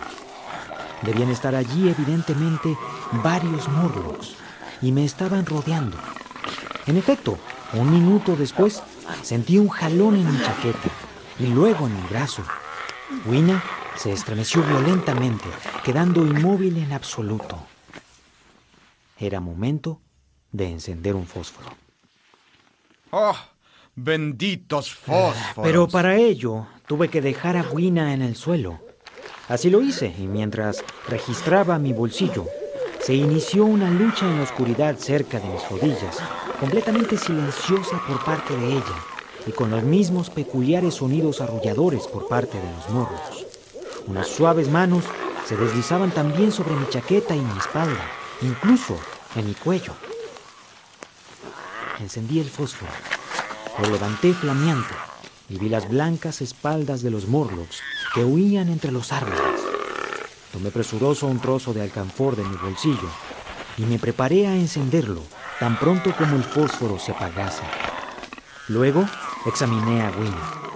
Yacía en tierra, sujetada a mis pies, completamente inanimada, de bruces sobre el suelo. Con un terror repentino, me incliné hacia ella. Parecía apenas respirar. Encendí el trozo de alcanfor y lo puse sobre el suelo. Y mientras estallaba y llameaba, alejando a los morlocks y las sombras, me arrodillé y la incorporé. El bosque, a mi espalda, parecía lleno de la agitación y del murmullo de una gran multitud. Guina parecía estar desmayada. La coloqué con sumo cuidado sobre mi hombro y me levanté para caminar. Entonces pude ver la horrible realidad. Al maniobrar con mis fósforos y con Wina, había dado varias vueltas sobre mí mismo y ahora no tenía la más ligera idea de la dirección en que estaba mi camino. Todo lo que pude saber es que debía hallarme frente al palacio de porcelana verde. Sentía un sudor frío por mi cuerpo. Era preciso pensar qué debía hacer. Decidí encender un fuego y acampar donde estábamos. Apoyé a Wina, todavía inanimada, sobre un tronco cubierto de musgo, y a toda prisa, cuando mi primer trozo de alcanfor iba a extinguirse, empecé a amontonar ramas y hojas. Aquí y allá en las tinieblas, a mi alrededor, los ojos de los Morlocks brillaban como piedras preciosas. El alcanfor vaciló y se extinguió. Encendía un fósforo y mientras lo hacía, dos figuras blancas que se habían aproximado a Wina huyeron apresuradamente. Una de ellas quedó tan cegada por la luz que llegó hasta mí y sentí sus huesos partirse bajo mi violento puñetazo. Lanzó un grito de espanto, se tambaleó un momento y se desplomó. Encendí otro trozo de alcanfor y seguí acumulando la leña de mi hoguera. Pronto noté lo seco que estaba el follaje encima de mí, pues desde mi llegada en la máquina del tiempo una semana antes, no había llovido. Por eso, en lugar de buscar entre los árboles caídos, comencé a partir ramas. Conseguí enseguida un fuego sofocante de leña verde y de ramas secas, y pude economizar mi alcanfor. Entonces regresé donde Wina yacía junto a mi barra de hierro. Intenté cuanto pude para reanimarla, pero parecía muerta. No logré siquiera comprobar si respiraba. Ahora el humo del fuego me envolvía y debió dejarme como embotado. Además, los vapores del alcanfor flotaban en el aire. Mi fuego podía durar aún una hora aproximadamente. Me sentía muy débil después de aquellos esfuerzos y entonces me senté. El bosque también estaba lleno de un soñoliento murmullo que no podía yo comprender. Me pareció que dormitaba y abrí los ojos. Pero todo estaba tan oscuro y los Morlocks tenían sus manos sobre mí. Rechazando sus dedos que me atrapaban, busqué apresuradamente la caja de fósforos de mi bolsillo y descubrí que había desaparecido. Entonces cayeron sobre mí nuevamente. En un instante supe lo sucedido. Me había dormido. y mi fuego se había extinguido. La amargura de la muerte invadió mi alma. La selva parecía llena de olor a madera quemada. Fui tomado del cuello, del cabello, de los brazos y así derribado. Era de un horror indecible sentir en las tinieblas todos aquellos seres acumulados sobre mí. Tuve la sensación de hallarme apresado en una monstruosa telaraña. Estaba vencido y entonces me abandoné. Sentí que unos dientes me mordían en el cuello. Rodé hacia un lado y mi mano cayó por casualidad sobre mi palanca de hierro. Esto me dio nuevas fuerzas. Luché apartando de mí aquellas ratas humanas y sujetando la barra con fuerza, la hundí donde juzgué que debían estar sus rostros. Sentía bajo mis golpes el magnífico aplastamiento de la carne y de los huesos, y por un instante estuve libre. La extraña exultación que con tanta frecuencia parece acompañar una lucha encarnizada me invadió. Sabía que Wina y yo estábamos perdidos, pero decidí hacerles pagar caro a los Morlocks por su alimento. Me levanté y apoyándome contra un árbol, blandí la barra de hierro ante mí. El bosque entero estaba lleno de la agitación y del griterío de aquellos seres. Pasó un minuto. Sus voces parecieron elevarse hasta un alto grado de excitación y sus movimientos se hicieron más rápidos. Sin embargo, ninguno estaba a mi alcance. Permanecí mirando fijamente en las tinieblas. Luego tuve de repente una esperanza. ¿Qué podía espantar a los Morlocks? Y después de esta pregunta, sucedió algo extraño. Las tinieblas parecieron tornarse luminosas. Muy confusamente, comencé a ver a los Morlocks a mi alrededor. Tres de ellos derribados a mis pies. Reconocí con una sorpresa incrédula que los otros huían en una oleada incesante, al parecer, por detrás de mí y que desaparecían en el bosque. Sus espaldas no eran ya blancas, sino rojizas. Mientras permanecía boquiabierto, vi una chispa roja revolotear y disiparse a través de las ramas. Y por ello comprendí el olor a madera quemada, el murmullo monótono que se había convertido ahora en un estruendo, el resplandor rojizo y la huida de los Morlocks. Separándome del tronco de mi árbol y mirando hacia atrás, vi entre las negras columnas de los árboles más cercanos las llamas del bosque incendiado. Era mi primer fuego que me seguía. Por eso busqué a Wina, pero había desaparecido. Detrás de mí los silbidos y las crepitaciones, el ruido estallante de cada árbol que se prendía, me dejaban poco tiempo para reflexionar. Con mi barra de hierro seguí la trayectoria de los Morlocks. Fue una carrera precipitada. En una ocasión, las llamas avanzaron tan rápidamente a mi derecha mientras corría, que fui adelantado y tuve que desviarme hacia la izquierda. Pero al final salía un pequeño claro, y en el mismo momento un Morlock vino equivocado hacia mí, me sobrepasó y se precipitó directamente al fuego.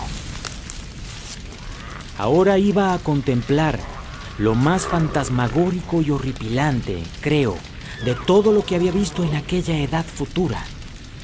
Todo el espacio descubierto estaba tan iluminado como si fuese de día por el reflejo del incendio.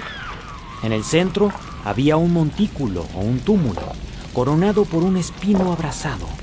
Detrás, otra parte del bosque incendiado, con lenguas amarillas que se retorcían, cercando por completo el espacio con una barrera de fuego. Sobre la ladera de la colina estaban 30 o 40 morros, cegados por la luz y el calor, corriendo desatinadamente de un lado para otro, chocando entre ellos en su trastorno.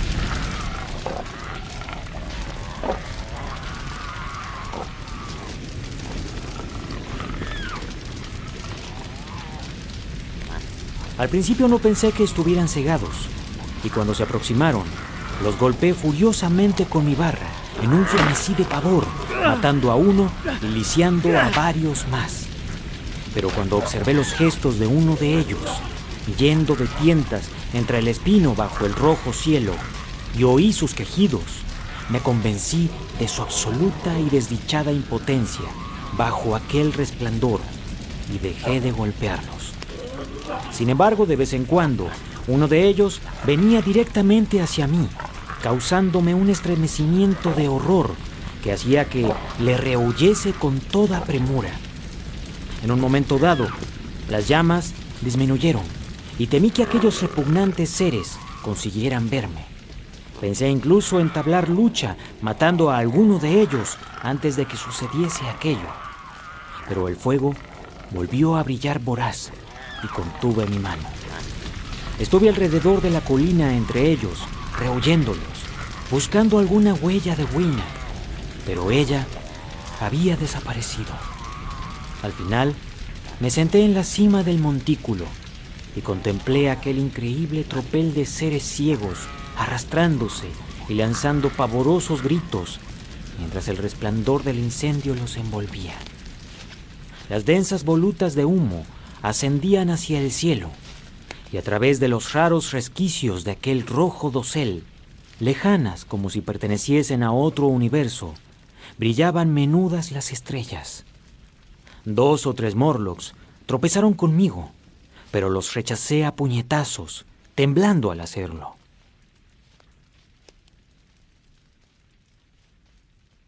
Durante la mayor parte de aquella noche, tuve el convencimiento de que sufría una pesadilla. Me mordí a mí mismo y grité con el ardiente deseo de despertarme. Golpeé la tierra con mis manos, me levanté y volví a sentarme. Vagué de un lado a otro y nuevamente me recosté. Luego llegué a frotarme los ojos y a pedir a Dios que me despertase. Durante tres veces vi a unos Morlocks lanzarse dentro de las llamas en una especie de agonía. Pero al final, por encima de las apaciguadas llamas del incendio, por encima de las flotantes masas de humo negro, el blancor y la negrura de los troncos y el número decreciente de aquellos seres indistintos, se difundió la blanca luz del día. ¿Y, qué ocurrió con Wina? Busqué nuevamente sus huellas, pero no encontré ninguna. Era evidente que ellos habían abandonado su pobre cuerpo en el bosque. No puedo describir hasta qué punto alivió mi dolor el pensar que ella se había librado del horrible destino que parecía estarle reservado. Sentí impulsos de comenzar la matanza de las imponentes abominaciones que estaban a mi alrededor, pero me contuve. Aquel montículo, como ya he dicho, era una especie de isla en el bosque. Desde su cumbre podía ahora descubrir a través de una niebla de humo el palacio de porcelana verde y desde allí orientarme hacia la esfinge blanca. Y así, abandonando el resto de aquellas almas malditas que se movían aún gimiendo mientras el día iba amaneciendo, uní algunas hierbas alrededor de mis pies y avancé cojeando entre las cenizas humeantes y los troncos oscuros, agitados aún por el fuego, en una conmoción interna, hacia el escondite de la máquina del tiempo. Caminaba despacio, pues estaba casi agotado y asimismo lesionado, y me sentía profundamente desdichado con la horrible muerte de la pequeña Wina. Me parecía una calamidad abrumadora Aquella mañana su pérdida me dejó otra vez solo por completo, terriblemente solo. Comencé a pensar en esta casa, en este rincón junto al fuego, en alguno de ustedes, y con tales pensamientos se apoderó de mí un anhelo que era sufrimiento. Pero al caminar sobre las cenizas humeantes, bajo el brillante cielo matinal, hice un descubrimiento. En el bolsillo del pantalón quedaban algunos fósforos. Debían haberse caído de la caja antes de perderse.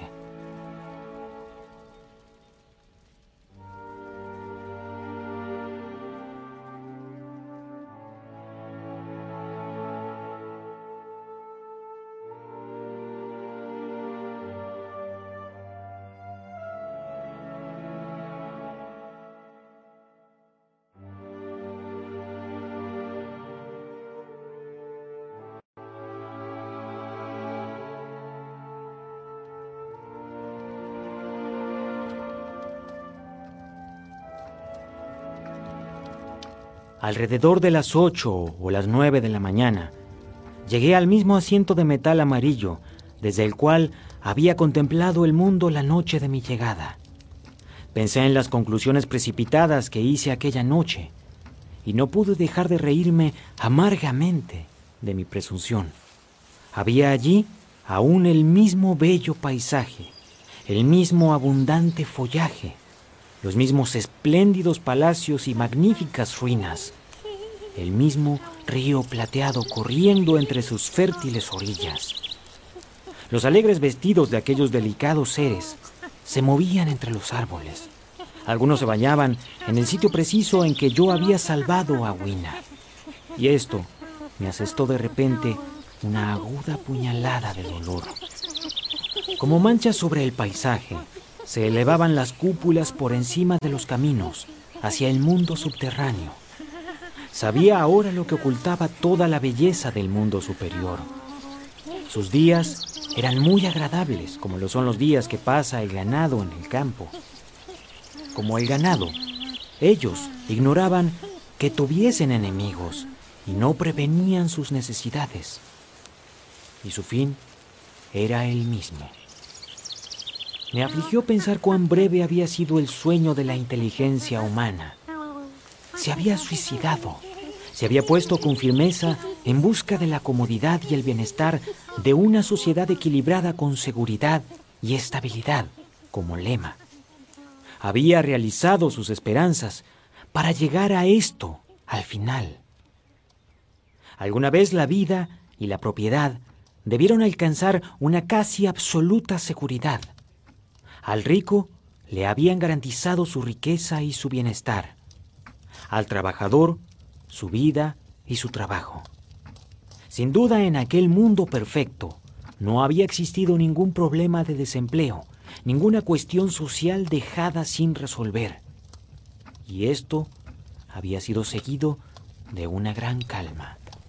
Eh, una ley natural que olvidamos es que la versatilidad intelectual es la compensación por el cambio, el peligro y la inquietud. Un animal en perfecta armonía con su medio ambiente es un perfecto mecanismo. La naturaleza jamás hace un llamamiento a la inteligencia mientras el hábito y el instinto no sean inútiles. Así pues, como podía ver, el hombre del mundo superior había derivado hacia su blanda belleza y el del mundo subterráneo hacia la simple industria mecánica. Pero aquel perfecto estado carecía aún de una cosa para alcanzar la perfección mecánica, la estabilidad absoluta. Evidentemente, a medida que transcurría el tiempo, la subsistencia del mundo subterráneo, como quiera que se efectuase, se había alterado. La madre necesidad, que había sido rechazada durante algunos milenios, volvió otra vez y comenzó de nuevo su obra, abajo. El mundo subterráneo, al estar en contacto con una maquinaria que, aun siendo perfecta, necesitaba sin embargo un poco de pensamiento, además del hábito, había probablemente conservado por fuerza bastante más iniciativa, pero menos carácter humano que el superior. Y cuando les faltó una especie de carne, acudieron a lo que una antigua costumbre les había prohibido hasta entonces, de esta manera, vi en mi última mirada el mundo del año 802.701. Esta es tal vez la explicación más errónea que puede inventar un mortal. Esta es, sin embargo, la forma que tomó para mí todo, y así se las ofrezco. Después de las fatigas, las excitaciones y los terrores de los pasados días, y pese a mi dolor, aquel asiento, la tranquila vista y el calor del sol eran muy agradables. Estaba muy cansado y soñoliento, y pronto mis especulaciones se convirtieron en sopor. Comprendiéndolo así, acepté mi propia sugerencia y tendiéndome sobre el césped, gocé de un sueño vivificador. Me desperté un poco antes de ponerse el sol. Me sentía ahora a salvo de ser sorprendido por los Morlocks, y desesperándome bajé por la colina hacia la Esfinge Blanca. Llevaba mi palanca en una mano y la otra Jugaba con los fósforos en mi bolsillo. Y ahora viene lo más inesperado. Al acercarme al pedestal de la esfinge, encontré las hojas de bronce abiertas. Habían resbalado sobre unas ranuras. Ante esto, me detuve en seco, vacilando en entrar. Dentro había un pequeño aposento y en un rincón elevado estaba la máquina del tiempo. Tenía las pequeñas palancas en mi bolsillo, después de todos mis estudiados preparativos para el asedio de la Esfinge Blanca. Me encontraba con una humilde rendición. Arrojé mi barra de hierro, sintiendo no haberla usado. Me vino a la mente un repentino pensamiento cuando me inclinaba hacia la entrada. Por una vez al menos, capté las operaciones mentales de los Morlocks. Conteniendo un enorme deseo de reír, pasé bajo el marco de bronce y avancé hacia la máquina del tiempo. Me sorprendió observar que había sido cuidadosamente engrasada y limpiada. Después, sospeché que los Morlocks la habían desmontado, intentando a su insegura manera averiguar para qué servía. Ahora, mientras la examinaba, encontrando un placer en el simple contacto con el aparato, sucedió lo que yo esperaba. Los paneles de bronce resbalaron y cerraron el marco con un ruido metálico. Me hallé en la oscuridad, atrapado en la trampa. Eso pensaban los Morlocks. Yo me reí entre dientes gozosamente. Oía ya su risueño murmullo mientras avanzaban hacia mí. Con toda tranquilidad, intenté encender un fósforo. No tenía más que jalar de las palancas y partiría como un fantasma. Pero había olvidado algo insignificante. Los fósforos eran de esa clase abominable que solo se encienden rascándolos sobre la caja. Pueden ustedes imaginar cómo desapareció toda mi calma. Los pequeños brutos estaban muy cerca de mí. Uno de ellos me tocó. Con la ayuda de las palancas, barrí de un golpe la oscuridad y empecé a subir al asiento de la máquina. Entonces, una mano se posó sobre mí y luego otra.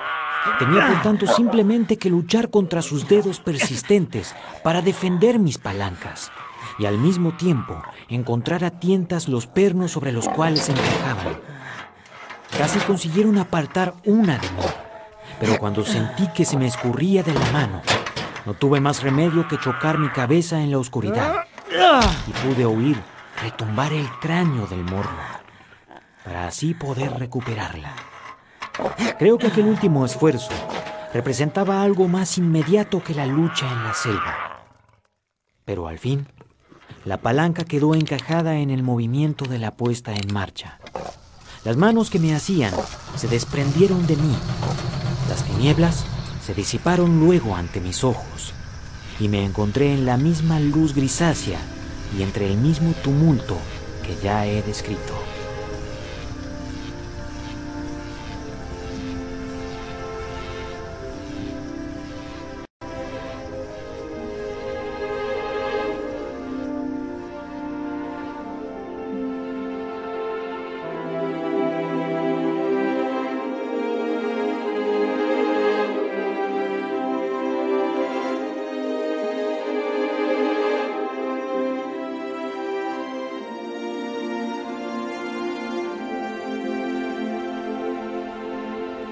Ya les he narrado las náuseas y la confusión que produce el viajar a través del tiempo. Y ahora no estaba yo bien sentado en el asiento, sino puesto de lado y de un modo inestable. Durante un tiempo indefinido, me sujeté a la máquina que oscilaba y vibraba sin preocuparme en absoluto como iba. Y cuando quise mirar los cuadrantes nuevamente, quedé asombrado de ver a dónde había llegado. Uno de los cuadrantes señala los días, otro los millares de días, otro los millones de días y otro los miles de millones. Ahora, en lugar de poner las palancas en marcha hacia atrás, las había puesto en posición de marcha hacia adelante. y cuando consulté aquellos indicadores, vi que la aguja de los millares iba tan deprisa como la del segundero de un reloj giraba hacia el futuro. Entretanto, un cambio peculiar se efectuaba en el aspecto de las cosas. La palpitación grisácea se tornó oscura. Entonces, aunque estaba yo viajando todavía a una velocidad prodigiosa, la sucesión parpadeante del día y de la noche, que indicaba por lo general una marcha aminorada, volvió cada vez más acusada. Esto me desconcertó mucho al principio. Las alternativas de día y de noche se hicieron más y más lentas, así como también el paso del sol por el cielo, aunque parecían extenderse a través de las centurias. Al final, un constante crepúsculo envolvió la tierra un crepúsculo interrumpido tan solo de vez en cuando por el resplandor de un cometa en el cielo entenebrecido. La faja de luz que señalaba el sol había desaparecido hacía mucho tiempo, pues el sol no se ponía, simplemente se levantaba y descendía por el oeste, mostrándose más grande y más rojo. Todo rastro de la luna se había desvanecido. Las revoluciones de las estrellas, cada vez más lentas, fueron sustituidas por puntos de luz que ascendían despacio. Al final, poco antes de hacer alto, el sol rojo e inmenso se quedó inmóvil sobre el horizonte. Una amplia cúpula que brillaba con un resplandor empañado y que sufría a veces una extinción momentánea. En cuanto se reanimó un poco, brilló con un fulgor nuevamente, pero recobró enseguida su rojo y sombrío resplandor. Comprendí que por aquel aminoramiento de su salida y de su puesta, se realizaba la obra de las mareas. La tierra reposaba con una de sus caras vuelta hacia el sol, del mismo modo que en nuestra propia época la luna presenta su cara a la tierra. Muy cautelosamente empecé a invertir el movimiento. Giraron cada vez más despacio las agujas hasta que la de los millares pareció inmovilizarse y la de los días dejó de ser una simple nube sobre un cuadrante. Más despacio aún, hasta que los vagos contornos de una playa desolada se hicieron visibles. Me detuve muy delicadamente y sentado en la máquina del tiempo, miré alrededor. El cielo ya no era azul. Hacia el nordeste era negro como tinta, y en aquellas tinieblas brillaban con gran fulgor incesantemente las pálidas estrellas. Sobre mí era de un almagre intenso y sin estrellas, y al sudeste se hacía brillante, llegando a una escarlata resplandeciente, hasta donde cortado por el horizonte estaba el enorme disco del sol, rojo e inmóvil. Las rocas a mi alrededor eran de un áspero color rojizo, y el único vestigio de vida que pude ver al principio fue la vegetación verde que cubría cada punto saliente sobre su cara del sudeste. Era ese mismo verde opulento que se ve en el musgo de la selva o en el líquen de las cuevas. Plantas que como estas crecen en un perpetuo crepúsculo. La máquina se había detenido sobre una playa en pendiente. El mar se extendía hacia el sudeste, levantándose claro y brillante sobre el cielo pálido. No había allí ni rompientes ni olas, pues no soplaba ni siquiera una ráfaga de viento. Solo una ligera y oleosa ondulación mostraba que el mar eterno aún se agitaba y vivía. Y a lo largo de la orilla, donde el agua rompía a veces, había una gruesa capa de sal rosada bajo el cielo espeluznante. Sentía una opresión en mi cabeza y observé que tenía la respiración muy agitada.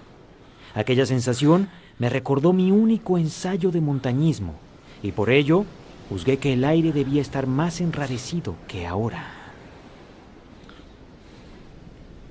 Muy lejos, en lo alto de la desolada pendiente, oí un áspero grito y vi algo parecido a una enorme mariposa blanca inclinarse, revoloteando sobre el cielo y dando vueltas desapareció sobre unos cerros bajos. Su chillido era tan lúgubre que me estremecí, asentándome con más firmeza en la máquina. Mirando nuevamente a mi alrededor, vi que lo que había tomado por una rojiza masa de rocas se movía lentamente hacia mí. Percibí entonces que en realidad era un ser monstruoso, parecido a un cangrejo. ¿Pueden ustedes imaginar un cangrejo tan grande, moviendo lentamente sus numerosas patas, bamboleándose, cimbreando sus enormes pinzas, sus largas antenas, como látigos de carretero, ondulantes tentáculos, con sus ojos acechándoles centellantes a cada lado de su frente metálica? Su lomo era rugoso y adornado de protuberancias desiguales, y unas verdosas incrustaciones lo recubrían. Veía, mientras se movía, los numerosos palpos de su complicada boca agitarse e investigar. ¡Uf! Vaya susto. Mientras miraba con asombro aquella siniestra aparición que se arrastraba hacia mí, sentí sobre mi mejilla un cosquilleo, como si una mosca se posase en ella. Intenté apartarla con la mano, pero al momento volvió y casi inmediatamente sentí otra sobre mi oreja. La apresé y tomé algo parecido a un hilo. Huyó rápidamente de mi mano. Con una náusea atroz me volví y pude ver que había atrapado la antena de otro monstruoso cangrejo que estaba detrás de mí. Sus ojos malignos ondulaban sus pedúnculos, su boca estaba animada de voracidad y sus recias pinzas torpes estaban por caer sobre mí. En un instante tomé la palanca y coloqué un mes de intervalo entre aquellos monstruos y yo. Pero me encontré aún en la misma playa y los vi claramente en cuanto me detuve. Docenas de ellos parecían arrastrarse por todas partes en la sombría luz entre las capas superpuestas de un verde intenso. No puedo describir la sensación de abominable desolación que pesaba sobre el mundo. El norte entenebrecido, la playa cubierta de guijarros donde se arrastraban aquellos inmundos, lentos y excitados monstruos. El verde uniforme de aspecto venenoso de las plantas de líquen, aquel aire enrarecido que desgarraba los pulmones. Todo contribuía a crear aquel aspecto aterrador. Hice que la máquina me llevase 100 años adelante. Y había allí el mismo sol rojo, un poco más grande, un poco más empañado. El mismo mar moribundo, el mismo aire helado y el mismo amontonamiento de los vastos crustáceos entre la verde hierba y las rocas rojas. Y en el cielo occidental vi una pálida línea curva, como una enorme luna nueva. Viajé así deteniéndome a veces, a grandes zancadas de mil años o más, arrastrado por el misterio del destino de la Tierra, viendo con una extraña fascinación cómo el sol se tornaba más grande y más empañado en el cielo de Occidente, y la vida de la vieja Tierra iba decayendo. Al final, a más de 30 millones de años de aquí, la gigantesca roja cúpula del Sol acabó por oscurecer cerca de una décima parte de los cielos sombríos. Entonces me detuve una vez más, pues la multitud de cangrejos había desaparecido y la rojiza playa, excepto por sus plantas hepáticas y sus líquenes de un verde lívido, parecía sin vida. Y ahora estaba cubierta de una capa blanca. Un frío penetrante me asaltó Escasos copos blancos caían por doquier, remolineando. Hacia el nordeste, el relumbrar de la nieve se extendía bajo la luz de las estrellas de un cielo negro, y pude ver las cumbres ondulantes de unas lomas de un blanco rosado. Había allí flecos de hielo a lo largo de la orilla del mar, con masas flotantes más lejos. Pero la mayor extensión de aquel océano salado, todo sangriento, bajo el eterno sol poniente, no estaba helada aún. Miré a mi alrededor para ver si quedaban rastros de alguna vida animal. Cierta indefinible aprensión me mantenía en el asiento de la máquina, pero no vi moverse nada, ni en la tierra, ni en el cielo, ni en el mar. Un banco de arena apareció en el mar y el agua se había retirado de la costa. Creí ver algún objeto negro aleteando sobre aquel blanco, pero cuando lo observé, permaneció inmóvil. Juzgué que mis ojos se habían engañado y que el objeto negro era simplemente una roca. Las estrellas en el cielo brillaban con intensidad y me pareció que centellaban muy levemente. De repente noté que el contorno occidental del sol había cambiado, que una concavidad, una bahía, aparecía en la curva. Vi que se ensanchaba. Durante un minuto quizá, contemplé horrorizado aquellas tinieblas que invadían lentamente el día, y entonces comprendí que comenzaba un eclipse. La luna o el planeta Mercurio pasaban ante el disco solar.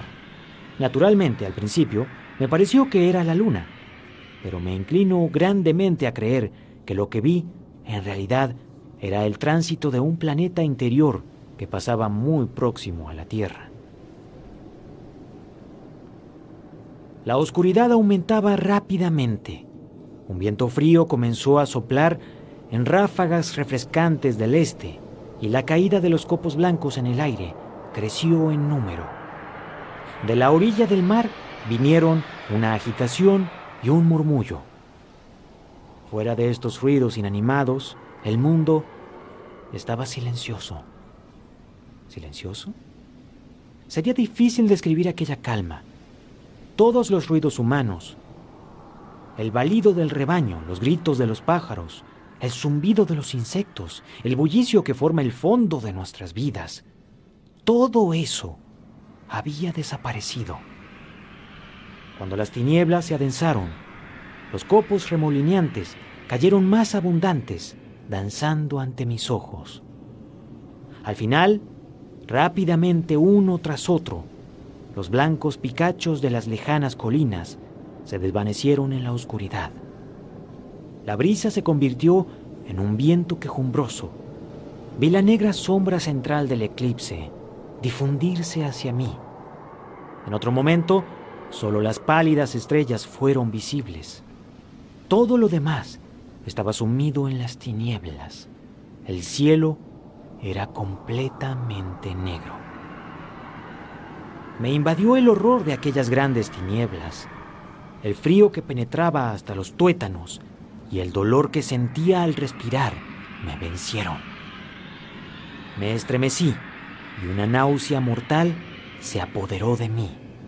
Entonces, como un arco candente en el cielo, apareció el borde del sol. Bajé de la máquina para reanimarme. Me sentía aturdido e incapaz de afrontar el viaje de regreso. Mientras permanecía así, angustiado y confuso, vi nuevamente aquella cosa movible. No había ahora equivocación posible de que eso se movía. La vi resaltar contra el agua roja del mar era algo redondo, del tamaño de un balón de fútbol quizás, o acaso mayor, con unos tentáculos que se arrastraban por detrás. Parecía negra contra las agitadas aguas color sangre y brincaba torpemente. Entonces sentí que me iba a desmayar, pero un terror espantoso a quedar tendido e impotente en aquel crepúsculo remoto y tremendo me sostuvo mientras trepaba sobre el asiento.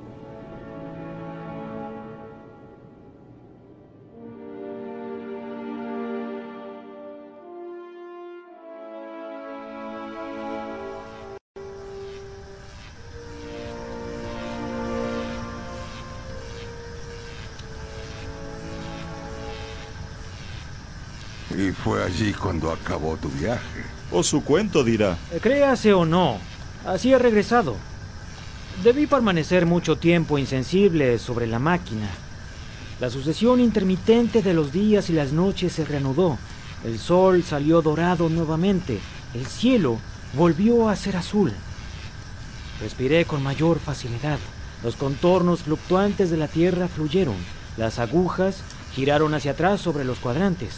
Al final, vi otra vez vagas sombras de casas, los testimonios de la humanidad decadente.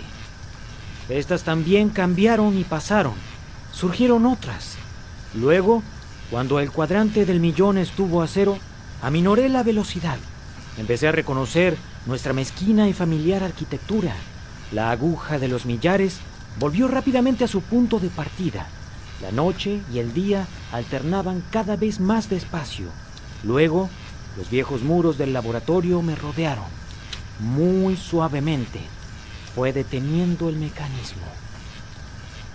Observé algo insignificante que me pareció extraño. Creo haberles dicho que cuando partí, antes de que mi velocidad llegase a ser muy grande, la señora Watchets, mi ama de llaves, había cruzado la habitación moviéndose como un cohete. A mi regreso, pasé nuevamente en el minuto en que ella cruzaba el laboratorio. Pero ahora, cada movimiento suyo pareció ser exactamente la inversa de los que había ella hecho antes. La puerta del extremo inferior se abrió y ella se deslizó tranquilamente en el laboratorio, de espaldas, y desapareció detrás de la puerta por donde había entrado antes. Detuve la máquina y vi otra vez a mi alrededor el viejo laboratorio familiar, mis instrumentos, mis aparatos exactamente tales como los había dejado. Bajé de la máquina temblando y me senté en mi banco. Durante varios minutos estuve así. Luego me calmé. A mi alrededor estaba mi antiguo taller, exactamente como se hallaba antes. Debía haberme dormido allí, y todo esto había sido un sueño. Y sin embargo, no era así.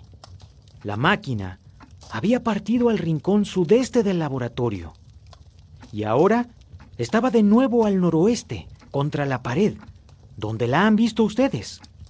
Esto les indicará la distancia exacta que había desde la pradera hasta el pedestal de la Esfinge Blanca, a cuyo interior habían trasladado mi máquina los Morlocks. Durante un rato, mi cerebro quedó paralizado. Luego, me puse de pie y vine hasta aquí por el corredor, cojeando, pues me sigue doliendo el talón y sintiéndome desagradablemente desaseado. Vi el periódico sobre la mesa junto a la puerta descubrí que la fecha era, en efecto, la de hoy, y mirando el reloj vi que marcaba casi las ocho. Oí las voces de ustedes y el ruido de los platos. Vacilé, me sentía tan extenuado y débil. Y entonces olí una buena y sana comida. Abrí la puerta y aparecí ante ustedes. Ya conocen el resto. Me levanté, comí y ahora les he contado la aventura.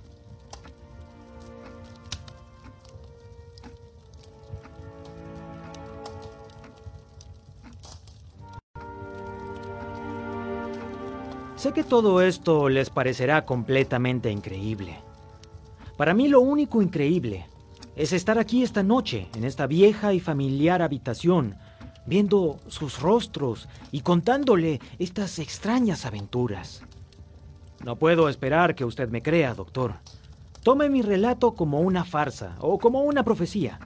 Diga que he soñado en mi taller Piense que he meditado sobre los destinos de nuestra raza hasta haber tramado esta ficción. Considere mi afirmación desde su autenticidad como una simple pincelada artística para aumentar su interés. Y tomando así el relato, dígame, ¿qué piensa de él? Ay, es una lástima que no sea usted escritor de cuentos. ¿No lo cree? Eh, pues yo... Me lo imaginaba. ¿Dónde, ¿Dónde están los fósforos? Si he de decirles la verdad, apenas yo mismo lo creo. Y sin embargo... Esta flor, el ginesio es raro. Oh, por Dios, son las 12.45. ¿Cómo voy a regresar a mi casa? Ah, tranquilícese. Hay muchos taxis en la estación. Es algo muy curioso. No sé a qué género pertenecen estas flores. ¿Puedo llevármelas? De ningún modo. ¿Dónde las ha encontrado en realidad? Las colocó en mi bolsillo Wina cuando viajé a través del tiempo. Ah, Desdichado de mí si todo esto no se borra. Esta habitación, ustedes y esta atmósfera de la vida diaria son demasiado para mi memoria. ¿He construido alguna vez una máquina del tiempo o un modelo de ella? ¿O es solamente un sueño? Hmm. Dicen que la vida es un sueño, un pobre sueño, a veces precioso. Es una locura. ¿Y de dónde ha venido este sueño? Tengo que ir a ver esa máquina. Si es que la hay. Tomó presurosamente la lámpara, franqueó la puerta y la llevó con su luz roja a lo largo del corredor. Lo seguimos. Allí, bajo la vacilante luz de la lámpara, estaba en toda su realidad la máquina, deslucida y sesgada, un artefacto de bronce, ébano, marfil y cuarzo traslucido y reluciente, sólida al tacto, pues extendí mi mano y palpé sus barras con manchas y tiznes color marrón sobre el marfil, vi brisnas de hierba y mechones de musgos adheridos a su parte inferior y una de las barras torcida oblicuamente. El viajero del tiempo dejó la lámpara sobre el banco y recorrió con su mano la barra averiada nos acompañó al vestíbulo y ayudó al director a ponerse el gabán. El doctor le miraba a los ojos y con cierta vacilación le dijo que el trabajo excesivo debía alterarlo, lo cual le hizo reír a carcajadas. Lo recuerdo de pie en el umbral, gritándonos buenas noches. Tomé un taxi con el director del periódico, quien creía que el relato era una brillante mentira. Por mi parte, me sentía incapaz de llegar a una conclusión. Aquella narración era tan fantástica, increíble, y, y, la manera de contarla tan verosímil y serena. Permanecí desvelado la mayor parte de la noche pensando en aquello decidí volver al día siguiente y ver nuevamente al viajero del tiempo.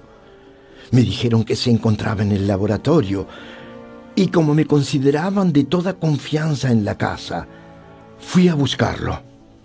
El laboratorio, sin embargo, estaba vacío.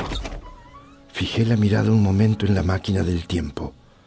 Extendí la mano y moví la palanca a lo cual la masa gruesa y sólida osciló como una rama sacudida por el viento. Su inestabilidad me sobrecogió enormemente y tuve el extraño recuerdo de los días de mi infancia cuando me prohibían tocar las cosas. Volví por el corredor. Me encontré al viajero del tiempo en la sala de fumar. Venía de la casa llevaba un pequeño aparato fotográfico debajo de un brazo y un saco de viaje debajo del otro. Se echó a reír al verme y me ofreció su codo para que lo estrechase, ya que no podía tenderme su mano. Estoy atrozmente ocupado con eso de allí. Pero, ¿acaso no es una broma? ¿Viajaba de verdad a través del tiempo? Así es. Todo es real. Solo necesito media hora. Sé por qué ha venido y es sumamente amable por su parte. Mire, aquí hay unas revistas. Si quiere quedarse a comer, le probaré que viajé a través del tiempo a mi antojo, con muestras y todo. Ahora, ¿me perdona que le abandone? Accedí comprendiendo apenas entonces toda la importancia de sus palabras, y haciéndome unas señas con la cabeza, se marchó por el corredor. Oí la puerta cerrarse de golpe. Me senté en un sillón y tomé un periódico. ¿Qué iba a hacer hasta la hora de comer? Luego, de pronto, recordé por un anuncio que estaba citado con Richardson, el editor, a las dos. Consulté mi reloj y vi que no podía eludir aquel compromiso. Me levanté y fui por el pasadizo a decírselo al viajero del tiempo. Cuando giré el picaporte, oí una exclamación, extrañamente interrumpida al final, y un golpe seco, seguido de un choque. Una ráfaga de aire se arremolinó a mi alrededor cuando abrí la puerta y sonó dentro un ruido de cristales rotos cayendo sobre el suelo. El viajero a través del tiempo no estaba allí. Me pareció ver durante un momento una forma fantasmal, confusa, sentada en una masa que giraba, negra y cobriza. Una forma tan transparente que el banco de detrás con sus hojas de dibujos era absolutamente claro. Pero aquel fantasma se desvaneció mientras me frotaba los ojos. La máquina del tiempo había partido, excepto un rastro de polvo en movimiento. El extremo más alejado del laboratorio estaba vacío. Una de las hojas de la ventana acababa, al parecer, de ser arrancada. Sentí un asombro irrazonable. Comprendí que algo extraño había ocurrido y durante un momento no pude percibir de qué se trataba.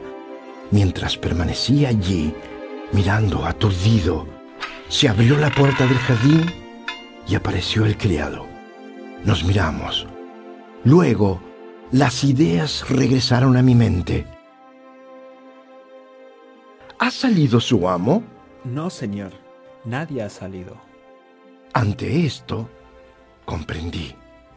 A riesgo de disgustar a Richardson, me quedé allí, esperando la vuelta del viajero a través del tiempo, esperando el segundo relato, quizás más extraño aún, y las muestras y las fotografías que traería consigo.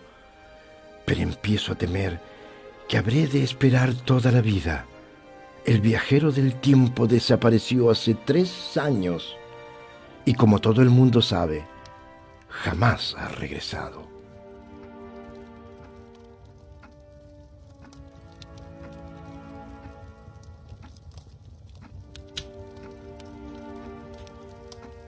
No puede uno escoger, sino hacerse preguntas. ¿Volverá alguna vez?